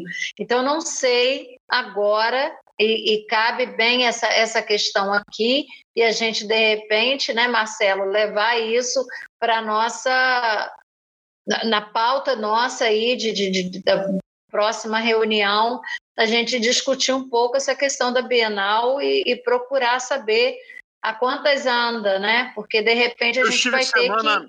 ter que. Eu estive semana retrasada Sim. com o Tim Carvalho. Ele falou que realmente todos os trabalhos foram interrompidos. Os, é, agora há quase uma certeza que presencialmente não vamos poder ter Bienal, porque aqueles prazos com as pessoas que eles já tinham contactado, eles estouraram todos. Na verdade, a Bienal já teria até acontecido, porque ela seria um pouquinho antes, porque ano eleitoral não poderia é, bater com é, umas certas datas que tem a justiça eleitoral. E aí eu falei para ele, Tim, e se nós pensarmos numa virtual. Eu, através do Centro Cultural Marcelo Sampaio, já tenho feito meus bate-papos virtuais é, ao vivo, tanto às sextas como às segundas-feiras à noite. Kátia Macabu também já está fazendo aqui é, o Santa Paciência, também está promovendo. Então, que tal o próprio arquivo público e o museu, que tal a gente pensar? Ele falou, olha, isso aí eu não posso decidir sozinho, eu tenho uma equipe que também está completamente é, desarticulada, até porque ele trabalhava com estagiários remunerados que foram é, desligados naquele decreto do prefeito Rafael Diniz, que também desligou é, RPAs, tanto do Teatro Bolso, como do Teatro Trianon, como do arquivo e do museu. Então, mas ele essa possibilidade de a gente pensar numa Bienal virtual, porque presencial ele me disse que tem pouquíssimas chances, e eu também acho, nós já estamos em junho. Hum. Eu não sei como será este ano a nível de aglomeração das pessoas. Eu tenho muitas dúvidas. Eu não sei se a gente vai, em 2020, poder ter um evento de aglomeração popular como jogos de futebol, como bienais, como qualquer shows. Então, realmente uhum. eu acho, mas nós podemos levar para o conselho é, e convidar o próprio Tim Carvalho para a gente ver se a gente costura uma ideia nesse sentido de uma bienal excepcionalmente virtual em 2020. Excelente, excelente. Sim, Viu, Vitor? A gente falando... já está trabalhando maravilha, aqui. Maravilha. É, quando eu falei em Bienal, estava pensando também algo nesse sentido, algo, algo virtual, é, associado a algumas intervenções públicas responsáveis, pequenas, sem aglomerações. Por exemplo, você é, espalhar pela cidade cestos é, com livros, fazer distribuição de, de casa em casa de livros, fazer algum tipo de, enfim, soluções criativas que não aglomerem pessoas, mas também que espalhem o, o, o espírito da Bienal pela cidade, pelos bairros. Né? Você tem um trio elétrico da Bienal, por que não? Né? Um trio percorrendo é, é, a, a, cidade, vários bairros, é, fazendo literatura, dando poesia, enfim, pensar em, em, questões, em, em formatos que criem o clima da Bienal, mas de modo seguro, de modo virtual no seu conteúdo e também com algumas intervenções na cidade físicas também, mas sem aglomeração aglomeração nesse sentido que eu estava falando. Agora, só para, assim, a gente até. Do... Ah. Não, é do, que a gente na coisa teve do aqui... FDP. Ah. Não, teve ah. um comentário Sim, aqui da Dinês Rangel. A Dinês, ela, ela foi aluna minha também. Um prazer, Dinês, o seu comentário. Ela só fez o seguinte comentário: é imprescindível termos a Bienal no município. Né? Então, as pessoas estão concordando com a gente. Né? Então, vai lá, agora vamos falar do FDP. Pois é, e aí o FDP, é, ele, ele nasceu assim, em, em 2005, eu estava escrevendo na época para o Monitor Campista, eu tinha uma, uma crônica, lá, um texto, um artigo todo, todo domingo, é, e eu escrevi um textinho falando vamos misturar doces com palavras, é, dando a ideia da gente fazer um, um festival em Campos. É, é, muito curioso que esse artigo, eu tenho um carinho logo por ele, porque ele começa assim, mais uma ideia que não vai dar nada. E deu, né? Ou seja, eu já comecei errado. né? Ainda bem que eu comecei errado, né? O tipo de erro que a gente gosta de cometer, né? É, tipo assim, mais uma ideia de que ninguém vai ouvir, não vai dar certo, não vai dar em nada, mas a gente vai escrever assim mesmo e acabou dando, né? Você acabou é, cutucando, é... né? É, eu acho que eu vou escrever mais ideias para dar errado. Você acabou assim, cutucando. É, e, e, e aí ficou, porque qual era a concepção ali? A gente ter é, um outro tipo de Bienal, né? que tivesse mais é, vínculo com a cidade, que não fosse mais aquela coisa de vir é, gente de fora, vender o livro e tal, e ir embora, e a gente não ter nada de fruto mais contínuo para a cidade, em termos de política de leitura, né? de política de, de formação de, de, é, de, leitores, de incentivo à formação de uma cena é, local também para estímulo aos leitores, porque a gente sabe, vocês são de espaços culturais, sabe o quanto que é importante você ter uma cena é, é local para que as pessoas se sintam estimuladas a produzir também. Então é muito importante você ir, não sabe, no evento e ver lá o escritor de verdade carne e osso, sabe? que, que é da sua cidade, assim como você, e ele está escrevendo, você pode escrever também, você pode dialogar com ele, fora daquele espaço, enfim. Então, a, a, a ideia nasceu um pouco assim, né, no sentido da gente ter alguma coisa que fosse ao ar livre, que fosse aberta, fosse meio para ti, né, é, como se fosse um pouco também da feira de, de, de Passo Fundo, lá do, do, é, do Rio Grande do Sul, enfim, algumas outras que já estavam começando a surgir, que tinham esse, esse caráter mais aberto, de ocupação de praça, praças, é, é, eventos populares, né? É, era um pouco nesse sentido. E aí, depois a gente é, foi para a associação de imprensa, começou a conversar isso com outros diretores, se aproximou também da Academia Campista de Letras, que é a, a, assumiu logo a maternidade é, com a gente dessa, dessa ideia, né? e depois o pessoal da Pedralva também, é, e levamos ao poder público isso em 2013 recebeu essa ideia é, em forma de projetinho, assim, com o primeiro esboço acerca do que a gente pensava, não para que nós realizássemos, nunca foi a nossa intenção é, realizar, e a gente continua entendendo isso na, na diretoria da IC, né? não somos realizadores é, nesse sentido, a gente sempre quis, a gente sempre teve a concepção de que essa era uma proposta de política pública para o município, né, que ela é, fosse um evento, assim como a Bienal, realizado, cuidado, promovido pela Prefeitura de Campos e, de, aglutinando todas as forças possíveis, e aí, é claro, que a gente se colocava como voluntário para, voluntários para estarmos é, nessas forças também. Então, em 2013, a gente levou para a prefeitura e quem abriu as portas para a gente para receber essa ideia foi o Weiner Teixeira, que na época nem era da área da cultura no município, ele era de uma área é, ligada a, a, a, turismo, né, a, a, desenvolvimento, era alguma outra Codenca, área. Assim. Codenca, Codenca que ele até assumiu depois. Acho que tinha uma outra secretaria, que eu não me recordo, estou me recordando o nome aqui, é, que ele ocupava também nesse período. E aí, com todos, né, nós conhecemos, certamente muitos dos que estão acompanhando aqui também conhecem a atuação cultural do Weiner, né, sabe do compromisso do professor Weiner é, com, com as questões culturais, ele recebeu muito bem, é, e aí fez todo o trâmite lá interno do, do, do, é, da proposta dentro do, das estruturas de governo, né? Na prefeita na época, a prefeitura era governada pela prefeita Rosinha Garotinho na época, é, e ele conseguiu ir convencendo as estruturas lá, lá internas do governo de que aquilo era possível, que aquilo era viável, que aquilo era interessante. A gente foi procurou por ele no final de 2013, né, no segundo semestre de 2013, já imaginando que pudesse ser realizado no final de 2013 para poder manter a, a, alternância com a Bienal que iria acontecer em 2014. E aí ele disse, olha, não é possível, está muito perto, e começou todo um processo de construção. Ele foi muito, é, primeiro, uma coisa muito bacana que ele assumiu e o governo na época assumiu também a ideia como a gente propôs, no sentido de dizer o seguinte, olha, esse será um evento do poder público. Desde o início foi isso, né? Tanto que ele com, começou essa construção e aí nós chegamos na Bienal de 2014 é, com o, Weiner comandando assim um, um, gestos políticos muito importantes nesse sentido, olha, fazendo a assinatura do lançamento do FDP dentro da Bienal, convidando a prefeita na época Rosinha para fazer o lançamento também dentro da Bienal, então comprometendo o poder público como alguém acatando uma demanda da sociedade e de que ele iria realizar. Então já nasceu um projeto muito colado com a Bienal desde então e desde então como um projeto de política política pública, não é alguma coisa para a gente é, é, pensar diferente disso.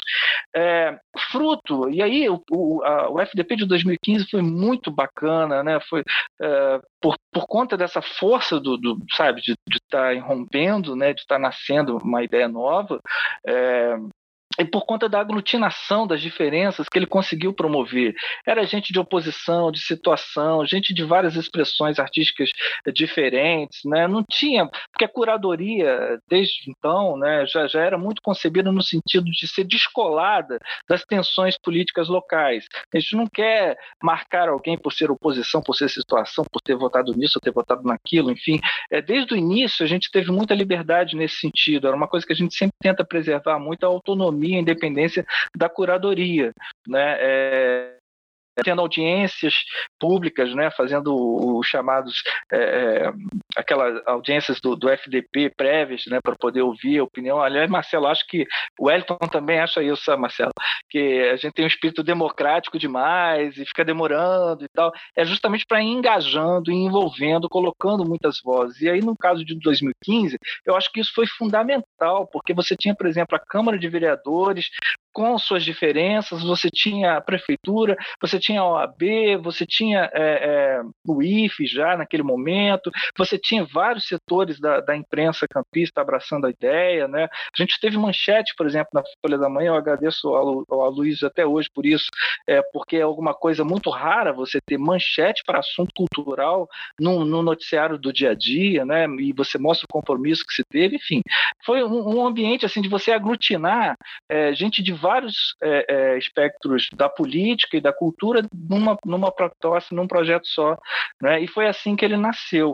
E esse, esse formato foi o que permitiu, mesmo com uma troca de governo, como vai acontecer em 2017, que o novo prefeito Rafael Diniz já assumisse também, trazendo um compromisso de realização do FDP, o que foi muito bacana também. O FDP de 2017 foi um FDP muito difícil, né? A, já com dificuldades orçamentárias muito grandes, mas ele teve um papel muito importante de consolidação, porque às vezes é muito mais difícil fazer o segundo do que fazer o primeiro, né? Então, é, ele teve um papel político muito importante de consolidação, porque o prefeito, na época, mesmo antes né, é, de assumir, já tinha ido a Brasília tentar recursos, depois deu problema com esse recurso, depois esse recurso não veio, depois teve uma série de problemas, mas só o gesto é, de um governante ir a um Ministério da Cultura falar: olha, tem um projeto na minha cidade que ele precisa de recursos, e esse projeto tinha nascido no governo anterior. Então, a gente sabe o quanto que às vezes no jogo de ciúme da política isso é complicado. Deve você chegar, pegar. Ele poderia simplesmente abandonar, não fazer nada. E a gente talvez tivesse que fazer, ter feito desde 2017 aquilo que a gente teve que fazer em 2019. Né? Então, é, é importante ter clareza desses momentos, assim, para a gente também não, não ficar num fla-flu acirrado com relação ao poder público, não poder público e tal. Eu acho que em, em, vários momentos eles tiveram o seu papel e eu acho que continua a ter, pelo menos na minha concepção. É, eu acho que, eu, o, apesar apesar de tudo que aconteceu em 2019, e 2019 foi aquele, aquele outro, outro momento fantástico, né, quase que um nascer de novo, né, 2015 teve aquela, aquela coisa de romper o nascimento, e aí 2019 nasceu de novo, né, quando a gente achava que já não ia acontecer mais, né, e a gente chegou com, com sabe, com papel eh, que, tiveram todas essas entidades, né? Primeiro fez, fizemos uma reunião lá na Vila Maria para é, fazer. Logo depois tivemos essa da, da Casa é, do Espaço Cultural Catiamacabu e depois tantas outras que tivemos. Essa coisa linda que a gente sabe que foi o, o, o FDP 2019, né, abraçando tanta gente. Então, mesmo com aquele formato tão bacana, que eu concordo com vocês, que a gente vai ter que é, ver como que esse formato continua agregando cada vez mais gente, né, é, a partir da próxima edição, eu ainda consigo e quero e acho que a gente tem que cobrar que ele continue a ser uma política pública realizada pela Prefeitura Municipal de Campos. Nós vamos ter em 2021 um novo governo, né? Ou uma nova gestão. E então nós já temos, além do problema da pandemia, que eu creio, nós só teremos é, paz, né? Para uma convivência é, é, com, com mais intimidade social, com aglomerações e tudo, quando a gente tiver é efetivamente a vacina. Né? Enquanto a vacina não surgir, creio eu que a gente vai ficar ainda nessa nesse temor, né? É, principalmente nós da área cultural que trabalhamos sempre com tanta gente, né? E, e e aí, também, por isso que eu fiz a pergunta. Cátia, medicação É, medicação também. é, é Vacina para quem não pegou e medicação é. para quem precisa é. se curar. É, exatamente. São, são os dois itens fundamentais. Então, assim, é, a minha preocupação, exatamente pensando na Bienal, que a gente já está com esse risco de não ocorrer, é, espero que a gente consiga fazer de alguma forma, né? Mas é, e, e, já pensando, Vitor, porque aí, enquanto você falava, eu logo anotei aqui para não me esquecer. A gente está debruçada sobre a Lei 1075, a Lei Aldir Blanc, que estamos aguardando ser sancionada pelo presidente da República, que foi assim um movimento de toda a cultura nacional, foi um movimento lindo é, que, que juntou todo mundo de todas as cores partidárias, de todas as todo viés artístico cultural para ser aprovado tanto pela, pelos deputados, a Câmara de Deputados Federais, quanto pelo Congresso Nacional por parte dos senadores, e a gente teve unanimidade de votos, né? Então isso foi encaminhado, o, o presidente tem até o final do mês para assinar, né? E, mas tem um item lá que é, se refere a que haverá, na verdade, uma disponibilidade de 20% do orçamento para é, editais, né? E haverá também é, verbas para os espaços que são reconhecidos pelos municípios, estados e pelo país, né? Consequentemente. Então, assim, é, no curso que eu fiz semana passada, uns sete dias de curso, é, foi, ficou muito claro que o FDP é um evento que pode ser considerado um espaço. Se esse espaço for público, ele não pode receber verba, porque esta verba é para a sociedade civil não é para o poder público. Então, nós não podemos ter essa verba para, para o museu, para o arquivo, para os teatros, nada disso. Nós podemos ter para os espaços, que pode ser uma feira de artesanato, que pode ser uma feira gastronômica, né? Desde que não tenha o poder público envolvido. Então, assim, você foi falando e eu fui é, me lembrando disso, que, que na época que eu estava fazendo, semana passada, quando eu estava fazendo o curso, eu me lembrei, o FDP poderia estar dentro dessa lei emergencial da cultura. E como essa verba, ela só, ela, após a assinatura, ainda tem 15 dias, o procedimento tem, tem que ter uma medida provisória, enfim, ela vai chegar, creio eu, lá para o final de julho, né? e o município tem 60 dias para fazer a implantação de toda essa verba, que o município de Campos vai receber mais ou menos 3 milhões de reais, um pouco mais. Então, é, nós temos que pensar é, como que nós vamos resolver essas questões, porque esse, essa verba pode até ser usada em 2021, entende, Vitor? ela precisa ser empenhada, ser resolvida, mas ela, é, é, o período emergencial é até 31 de dezembro, né? Mas pode ser que haja um projeto que venha a ocorrer em 2021. Então, tudo isso tem que ser pensado pelo poder público, o Conselho Municipal de Cultura está fazendo esse trabalho junto, ali, né, lado a lado, com o Fundo de Cultura, está tudo é, é, sendo pensado da melhor forma para atender a todos. Mas essa situação do FDP é preciso que a gente comece a pensar, né, se, se é, é viável que seja um espaço também considerado nesse projeto. Né? É, é, fica aí, não sei se você está acompanhando essa questão da lei, e aí por isso que eu queria dar esse toque para você.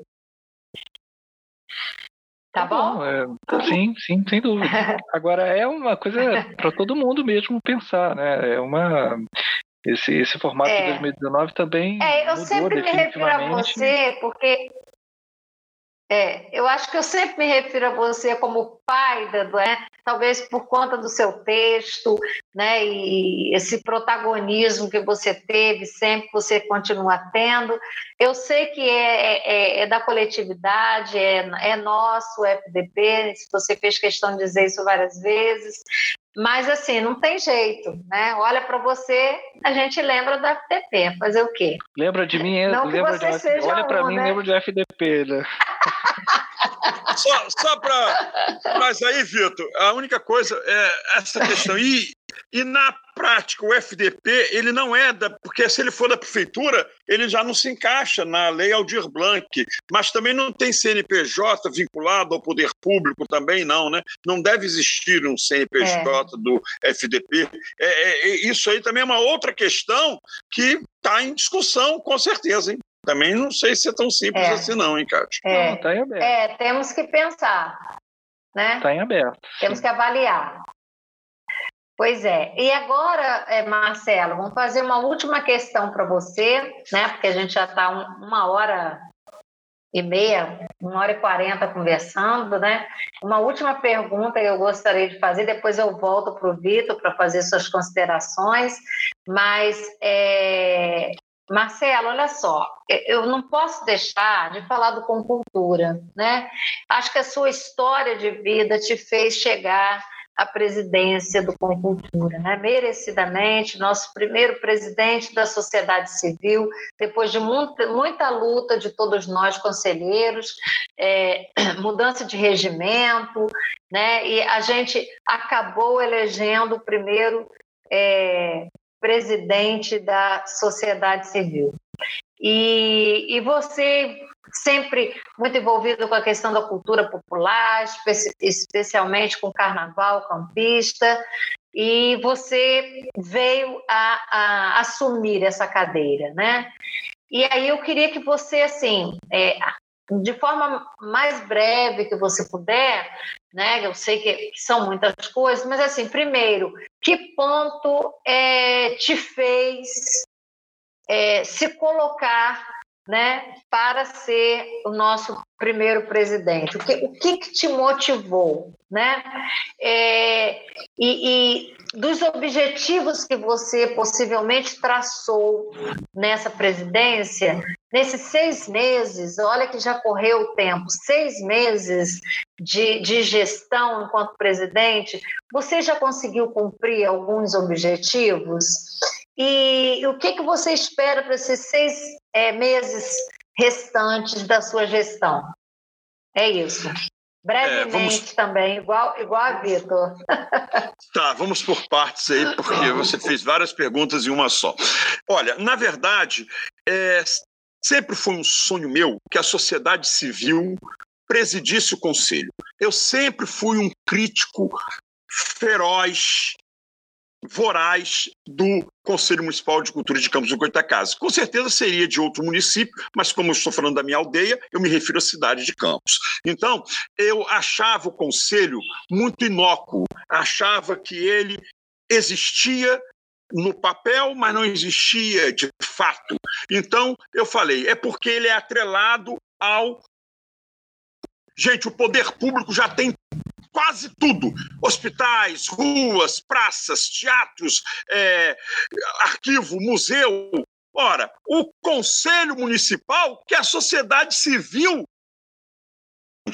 porque é muito injusto ser tudo do poder público. Aí a única instância é, em que a sociedade civil pode dar seus pitacos, tomar suas decisões, também vai ficar subjugada ao poder público. Isso eu sempre achei um contrassenso, acho que é algo que não combina com o espírito de criação dos conselhos municipais, que é a maior participação possível da sociedade civil. Então, essa era uma questão de honra. E, uma vez que nós conseguimos uma vitória histórica e inesquecível, e aí a gente tem que realmente ser justos e reconhecer que a Cristina Lima, enquanto presidente da Fundação Cultural Jornalista Aldo Lima, e o próprio prefeito Rafael Diniz, enquanto gestor do município, eles não se opuseram a essa nossa proposta essa nossa proposta. No governo anterior, eu posso falar porque eu fui conselheiro é, na minha primeira gestão como conselheiro no governo da Rosinha Garotinho, jamais passaria. Com Patrícia Cordeiro e o próprio Orávio de Campos Soares na presidência do Concultura. Isso não passaria, eu tenho certeza absoluta disso. E aí conseguimos passar, porque para mudar o nosso regimento interno, nós precisamos de dois terços. Dois terços são todos os conselheiros da sociedade civil e alguns da, do poder público. Se eles se abstivessem, não, não fosse, nós não conseguiríamos mudar. Então foi uma vitória histórica e inesquecível. E é claro que eu tenho que ser Marcelo Sampaio 24 horas por dia. A possibilidade de entrar para a história como primeiro presidente da sociedade civil do Concultura, isso ia me agradar muito ao meu ego, à minha vaidade, que não cabem, como diz Gustavo Sofietti, para entrar na casa dele tem que ser pela, pelo portão da garagem, não pelo portão das tuas, né? Porque tem que entrar eu e meu ego. Então, isso aí realmente me fascinou muito. Eu vou. Por isso que eu acho que depois eu não vou ser nem mais conselheiro a partir do ano que vem, para sair, tipo assim, que nem o Pelé saiu no auge, e não como Romário, Caquético, né? Até porque, não, mas não é só isso, não. É porque é muito histórica essa nossa gestão e também o grupo de conselheiros da sociedade civil. Você, Kátia, participou de outros acho que dois a mais do que eu, ou três. Acho que lá no seu quarto ou quinto. Então, mas eu nunca tive na minha gestão passada, companheiros tão dedicados e brilhantes como este agora. Então eu tenho muito receio que em 2021 a gente não tenha o mesmo, os mesmos conselheiros no sentido não de serem as mesmas pessoas, mas também pessoas com os mesmos ideais. Foi um encontro muito especial de conselheiros, de um poder público que falhou que nós caminhássemos para isso. Nós mudamos o regimento interno, o quórum agora são oito e não mais metade mais um, que inviabilizava é, o quórum de todas as nossas reuniões antes da nossa gestão. Então, isso aí eu acho que foram conquistas. Aí veio a pandemia, nós nos reinventamos, como estamos nos reunindo virtualmente através de um esforço com Jonas Defante, nosso conselheiro lá com o IFE, para a nossa sala é, de webconferência temos agora a possibilidade de mostrar a distribuição de mais de 3 milhões de reais. Um conselho que nunca teve dinheiro para o cafezinho servido nas suas reuniões. A gente pode correr o risco, aí em todos os sentidos, positivo e negativo, de termos que é, ajudar na distribuição de 3 milhões de reais. Eu acho que nem orçamento de Fundação Cultural Jornalismo Aldo Lima é nesse valor para o ano inteiro. Então, nós temos uma chance de fazermos mais história ainda. Aí eu pergunto: será que eu vou ter coragem de arriscar depois do dia 31 de dezembro para fazer parte de um conselho que não tenha esse brilhantismo que nós temos? Eu não sei, não. Por isso que está muito em aberto 2021. Mas até 2021, eu espero duas coisas, Kátia, para encerrar minha fala. Eu espero ter a absoluta certeza, como já tenho, que vamos entregar um Conselho Municipal de Cultura de Campos dos Goitacazes mais democrático e mais atuante de toda a sua história, desde o primeiro lá com Zezé Barbosa, 1973, que eu com o Joilson Bessa, fuçando lá os documentos do Concultura, vimos lá, é, 1973. Eu garanto que nós fizemos o Conselho Municipal de Cultura de Campos Goitacazes mais democrático e mais atuante da sua história. Esse primeiro conselho que você está citando, ele era feito com os dotáveis, né? Quando eu fiz a minha era consultivo, pesquisa de caráter consultivo. É. Caráter então, consultivo. Então, assim, a, havia sempre uma aquelas pessoas que comandavam a cultura de campos, né? Então, é, eu creio assim, Marcelo, que a gente tem muito a caminhar, né? É, nós precisamos fazer cultura para os distritos, né? É, é ouvir mais esses moradores é, de, de toda, todos os espaços de campos, né? De todo o território campista, é, tentar auxiliar de alguma forma, né? Esse procedimento agora que o Fundo de Cultura vai receber, esperamos que sim, né, receba essa verba para que a gente possa emergencialmente atender a todos quantos estão tendo dificuldades até de sobrevivência, né? Acho que é muito importante que a gente tenha esse sentido da lei a lei é, é, é, de emergência, de urgência e também de emergência de emergir, de fazer brotar. Então, pode ser que agora a gente tenha a oportunidade, nesse nosso cadastramento que nós estamos é, é, juntos fazendo, de toda é, a classe artística trabalhadora da cultura, né, trabalhador da cultura, que, que venha a, até nós, por meio desse cadastro, para que a gente possa se conhecer melhor, quem somos, né? É, é, onde estamos, o que estamos fazendo, em que lugar do município estamos realizando o fazer cultural. Então, todo esse montante, nós vamos trazer dados importantíssimos para nós, principalmente no momento em que é, você nos deu a tarefa né, é, que, que é um sonho de todo o pessoal da cultura de ter um plano municipal de cultura. Todas as gestões das quais eu participei, né, e desde a primeira conferência realizada em Campos, Conferência Municipal de Cultura, nós já fizemos seis, né, e nós ainda não conseguimos concluir nosso plano de cultura. Então, agora nós estamos com um grupo de trabalho, do qual eu, eu, fiz questão de fazer parte, até porque eu tenho uma experiência de construção de plano de cultura, porque quando fui, estive é, à frente da cultura do IFE Fluminense, lá na reitoria, com todo o apoio do nosso é, reitor Jefferson, a gente construiu o plano de cultura do IFE Fluminense. Pouquíssimas instituições é, é, de ensino têm um plano de cultura, e o IFE tem, então, eu tenho muito prazer de ter deixado esse legado para a instituição. E, e, eu também acho é, que a gente tem que deixar esse plano de cultura pronto. Então, é, é uma tarefa importantíssima que eu acho dessa gestão. Né? Como você disse, a gente está com com um grupo muito trabalhador, muito assim, nós estamos em reunião permanente todo esse período, desde que surgiu essa história da lei emergencial. Então, a gente não saiu de reunião, a gente está reunido o tempo inteiro. Né? Hoje, no, no, no WhatsApp, teve, teve é, é, coisa para fazer, a gente está o tempo inteiro trabalhando. Então, eu estou muito feliz realmente de estar nessa, nessa gestão. Ainda não estou pensando em 2021, não. Tem muito 2020 para fazer ainda na cultura. 2021 a gente vê quem vai ser, quem vai ser é, é, candidato, quem vai é outra história. Então eu queria também registrar aqui minha amiga, a presença dela, Adriana Manhães, ela foi citada na minha crônica, querida, não sei se você ouviu. Adriana foi minha aluna na Faculdade de Filosofia.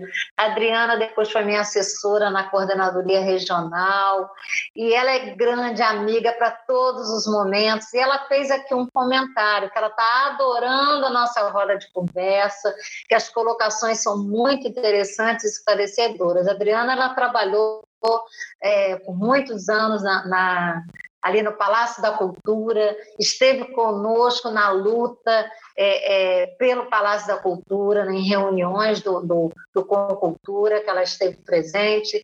Então, agradeço muito, Adriana, a sua a sua forma gentil, carinhosa de estar participando aqui do nosso da nossa primeira roda de conversa. Você esteve aqui no ano passado, há um ano atrás, curtindo aqui conosco Dom Américo, né?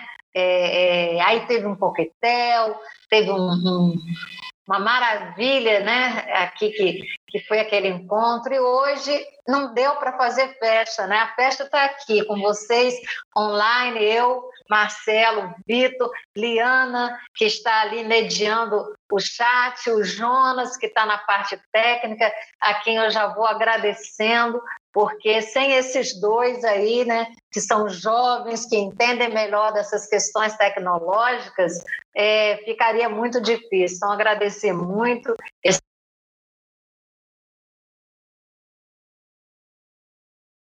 mês de encontro, não sei se a gente né, fazer. Eu queria agora apresentar a vocês aí, pedir a, a, ao Vitor né, que, que abrisse a fala para você, Vitor, fazer suas considerações, o que você achou do nosso encontro e o que, que você gostaria de, de deixar assim de mensagem para as pessoas que estão nos assistindo nesse momento. Nossa, eu, eu adorei, assim, eu, eu com muita saudade, na verdade, desse tipo de conversa, né? É, aliás, a gente anda com saudade de todos os tipos de conversa e conversa sobre cultura de campos mais ainda, né? É, eu tenho, assim, nos últimos tempos, desde o ano passado, é, eu tenho tentado me disciplinar um pouco para me afastar afastar um pouco é, das, das atividades mais voluntárias, das questões mais é, públicas, né, do próprio Conselho de Cultura e de outras iniciativas, né, é, para poder conseguir me dedicar melhor ao doutorado, né? Acho que tem se não tiver um pouco de disciplina para fazer isso, a gente não consegue. Mas também por outro lado, a gente fica com uma vontade assim formigando, né? Com vontade de, de participar desses espaços. Vocês falando dessas discussões do, do Conselho de Cultura, eu fico pensando não, não, não posso, eu não vou, não vou, não vou. É, porque a vontade é estar tá lá. Você né? tem que estar tá lá, cara. Eu tenho que ter disciplina, porque é, e, então assim é uma é oportunidade maravilhosa. agora, cara, é virtual. Pois é, mas você sabe que esse negócio de virtual tem tomado um tempo absurdo, né? Teve até o ministro do, do, do Supremo que deu entrevista outro dia no, no Roda Viva dizendo que ia, foi o Barroso, né? Ele dizendo vou entrar com habeas corpus para não participar mais de lives, né? Porque a gente acha que às vezes a coisa ah, é virtual, é virtual, mas isso envolve tempo, né? Muito tempo das pessoas, né? De preparação, essa coisa toda. É, mas é claro, a vontade é estar em todas, a vontade de participar de tudo isso, né? E eu fico muito feliz que é, a gente tenha tanta gente bacana, né? Eu se fosse até o Marcelo não ficaria tão preocupado assim com relação ao próximo, porque a gente tem muita gente bacana. É claro que temos que ficar atentos, né? Temos que ficar atentos, por exemplo, para evitar o que aconteceu com o Conselho de Patrimônio é, histórico, né, em que a sociedade não se mostrou tão presente, não se mostrou tão, é, tão é, empenhada ali na, na, conferência, a gente acabou tendo um outro conselho que talvez deixe a desejar um pouco na preservação do patrimônio histórico do, do, município. Então, é claro que o, o, lugar do conselho tem que ser disputado, né, tem que ser, tem que engajar todo mundo para estar lá mesmo. Eu tenho, tenho consciência disso. Mas eu adorei o papo, assim, é uma oportunidade maravilhosa maravilhosa, gostei muito desse contato, aprendendo muito com vocês, né? É, e pela oportunidade também de celebrar mais um espaço cultural, o aniversário de um espaço cultural, que é sempre uma coisa muito bacana de fazer. Estou né? sempre à disposição de você, Cátia, você também, Marcelo, é, para essas boas furadas. Porque é o que a gente fala com, sempre com o Wellington Cordeiro, né, grande parceiro, Romualdo Braga, também outro grande parceiro nosso né, da, da cultura, dessas maluquices que a gente inventa por aí. Quando um chama o outro no, no, no WhatsApp, fala assim: qual é a furada que você vai me colocar aqui agora? Né? Já clamando chamando por estar nessa furada, né? já querendo atender o convite que vai ser feito por esse amigo, por esse, por esse parceiro. É, então eu estou disponível para todas as furadas que vocês me chamarem. Muito bom. Ô, Kátia, eu quero até me despedir e falar que a recíproca é mais do que verdadeira. Vitor Menezes tá pode contar comigo para qualquer coisa e você e você também, querida. Agora queria vender meu peixezinho dos bate-papos virtuais do Centro Cultural Marcelo Sampaio. Sexta-feira agora eu vou conversar às 19 horas no meu perfil pessoal do Facebook com o músico e ator Saulo Oliveira, está morando lá em São João da Barra. Vamos conversar sobre vários assuntos ligados à música e a teatro, principalmente 10 anos da montagem espetáculo Pontal, dirigido por Capi. E na segunda-feira, dia 22, aluno, aí que maravilha! Então você vai assisti-lo comigo. E no dia 22, segunda-feira, é uma intimação, não é convite. Eu costumo dizer que quem não prestigiar o meu bate-papo da próxima segunda-feira, dia 22, não tem caráter. Pelo seguinte, eu vou estar conversando às 19 horas, 7 horas da noite, também no meu perfil pessoal do Facebook, com a cantora, compositora, ex-ministra da Cultura do governo Dilma Rousseff e irmã do Chico Buarque, a Ana de Holanda. Eu já tive vários contatos telefônicos com ela e foram deliciosos. Teve um com quase uma hora de duração. Então, aguardem que nós vamos falar de muita coisa importante. Eu e a Ana de Holanda, que é uma ativista de política cultural das mais brilhantes do nosso país, trabalhou na Secretaria de Cultura de Osasco, foi ligada ao Museu da Imagem e do Som, à Funarte, também trabalhou no Centro Cultural da cidade de São Paulo, foi ministra da Cultura do governo Dilma, é música, é cantora, é compositora, tem um DNA familiar de primeiríssima altíssima qualidade. Então, dia 22, segunda-feira, e você, Kátia, está oportunizando através aqui do seu espaço, na comemoração do um ano do Espaço Cultural Kátia Macabu, Espaço Multicultural Kátia Macabu, a pela primeira vez eu estou divulgando com antecedência uma entrevista que não é a próxima. No caso, vai ser daqui a. A próxima é sexta-feira, Saulo Oliveira. E segunda-feira, dia 22, Ana de Holanda. Imperdível, hein? Ao vivo e a cores, Kátia. Obrigado e foi um prazer estar com vocês. Então é um furo de reportagem, né? Foi um furo de reportagem, né? Eu queria Ana que de Holanda. também, Marcelo, a... que você também. Isso, eu a conheci pessoalmente, tive a oportunidade de conhecê-la.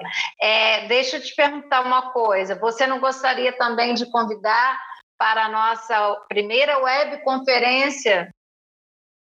Aí é claro que eu não convidei, porque eu quero dar o prazer de você, como nossa atuante conselheira e que fez, representando não só com cultura, como toda a região norte fluminense, esse curso organizado pela Escola de Políticas Públicas, é, na verdade, falasse sobre essa nossa webconferência, inclusive com a confirmação hoje do nome da nossa convidada especial, que tem tudo a ver com a lei Aldir Blanc. Então, fique com você o serviço como conselheira titular da Câmara Técnica de Gestão Cultural e Lei, tem tudo a ver com gestão. Você dê publicidade aí, como dia, hora, como, onde e com quem. Pois é, é, mas é, eu pensei que você, como presidente, ia querer falar, mas tudo bem. É, na verdade, gente, é, nós estamos muito felizes porque construímos esse momento para dar a maior publicidade possível. Então, a gente quer muito que todos vocês participem da primeira webconferência de cultura de Campos Goitacazes, que vai acontecer neste sábado, a partir das 9 horas da manhã, sem hora para acabar, né? Então tem um, já uh, um biscoitinho do lado, um cafezinho, um suco, porque a gente vai é, tentar, né, é uma pauta assim, é, é, variados pontos que nós vamos discutir, né? É, eu vou tentar passar um pouco o ponto a ponto, item a item da, da, da lei. É, nós vamos ter a, a, também a questão da explicação do como vai ser esse cadastramento, como é que está sendo feita a questão do fundo, como é que está se mobilizando o Fundo Municipal de Cultura, reativado agora, né? É, e nós vamos é, ter a grata presença da relatora né, que, que foi a pessoa que costurou essa, foram várias leis que foram costuradas e que foram é, é, transformadas na Lei Aldir Blanc, que foi a Jandira, a deputada federal Jandira Fegali. Então, ela é a pessoa assim, especialíssima e, e a gente ficou muito porque nós tivemos uma das nossas conselheiras, a Mariana, que falou: não, a gente consegue, a gente achou que era sonho. Começamos a fazer plano A, plano B, plano C, e de repente ela disse: Não, mas Jandira a gente consegue. E, e ela conseguiu, né? De ontem à noite para hoje à tarde, nós já tínhamos a confirmação então, assim, não percam. Nós vamos fazer é, pelo YouTube. Depois o Jonas pode é, ver se pode colocar aqui, Jonas, o link da a, abaixo aqui no YouTube. Qual vai ser o link da nossa da nossa web conferência, né? Nós estamos muito felizes de poder dialogar com todos quantos têm interesse é, por essa lei é, e que venham a ser beneficiados por ela. Esse é o nosso intuito e é o nosso papel público. Né? Estamos fazendo isso como cidadãos é, responsáveis e conhecendo a, a, a, cultura e reconhecendo a cultura como um, um setor de extrema importância para a alma duro, né? Nós sabemos que a cultura ela alimenta a alma, é a cultura que está ajudando muito nesse período de pandemia todas as pessoas. Então, eu quero agradecer muito também a gentileza de Marcelo Sampaio, de Vitor Menezes, em atenderem prontamente ao meu convite. Foi feito no início dessa semana, muito em cima da hora, né? Mas a gente ainda estava elaborando o que fazer, então eu disse: não, vou começar com esses dois camaradas que são companheiros e que estão construindo a cultura com a gente, então a estreia não poderia ter sido melhor e a celebração desse aniversário também.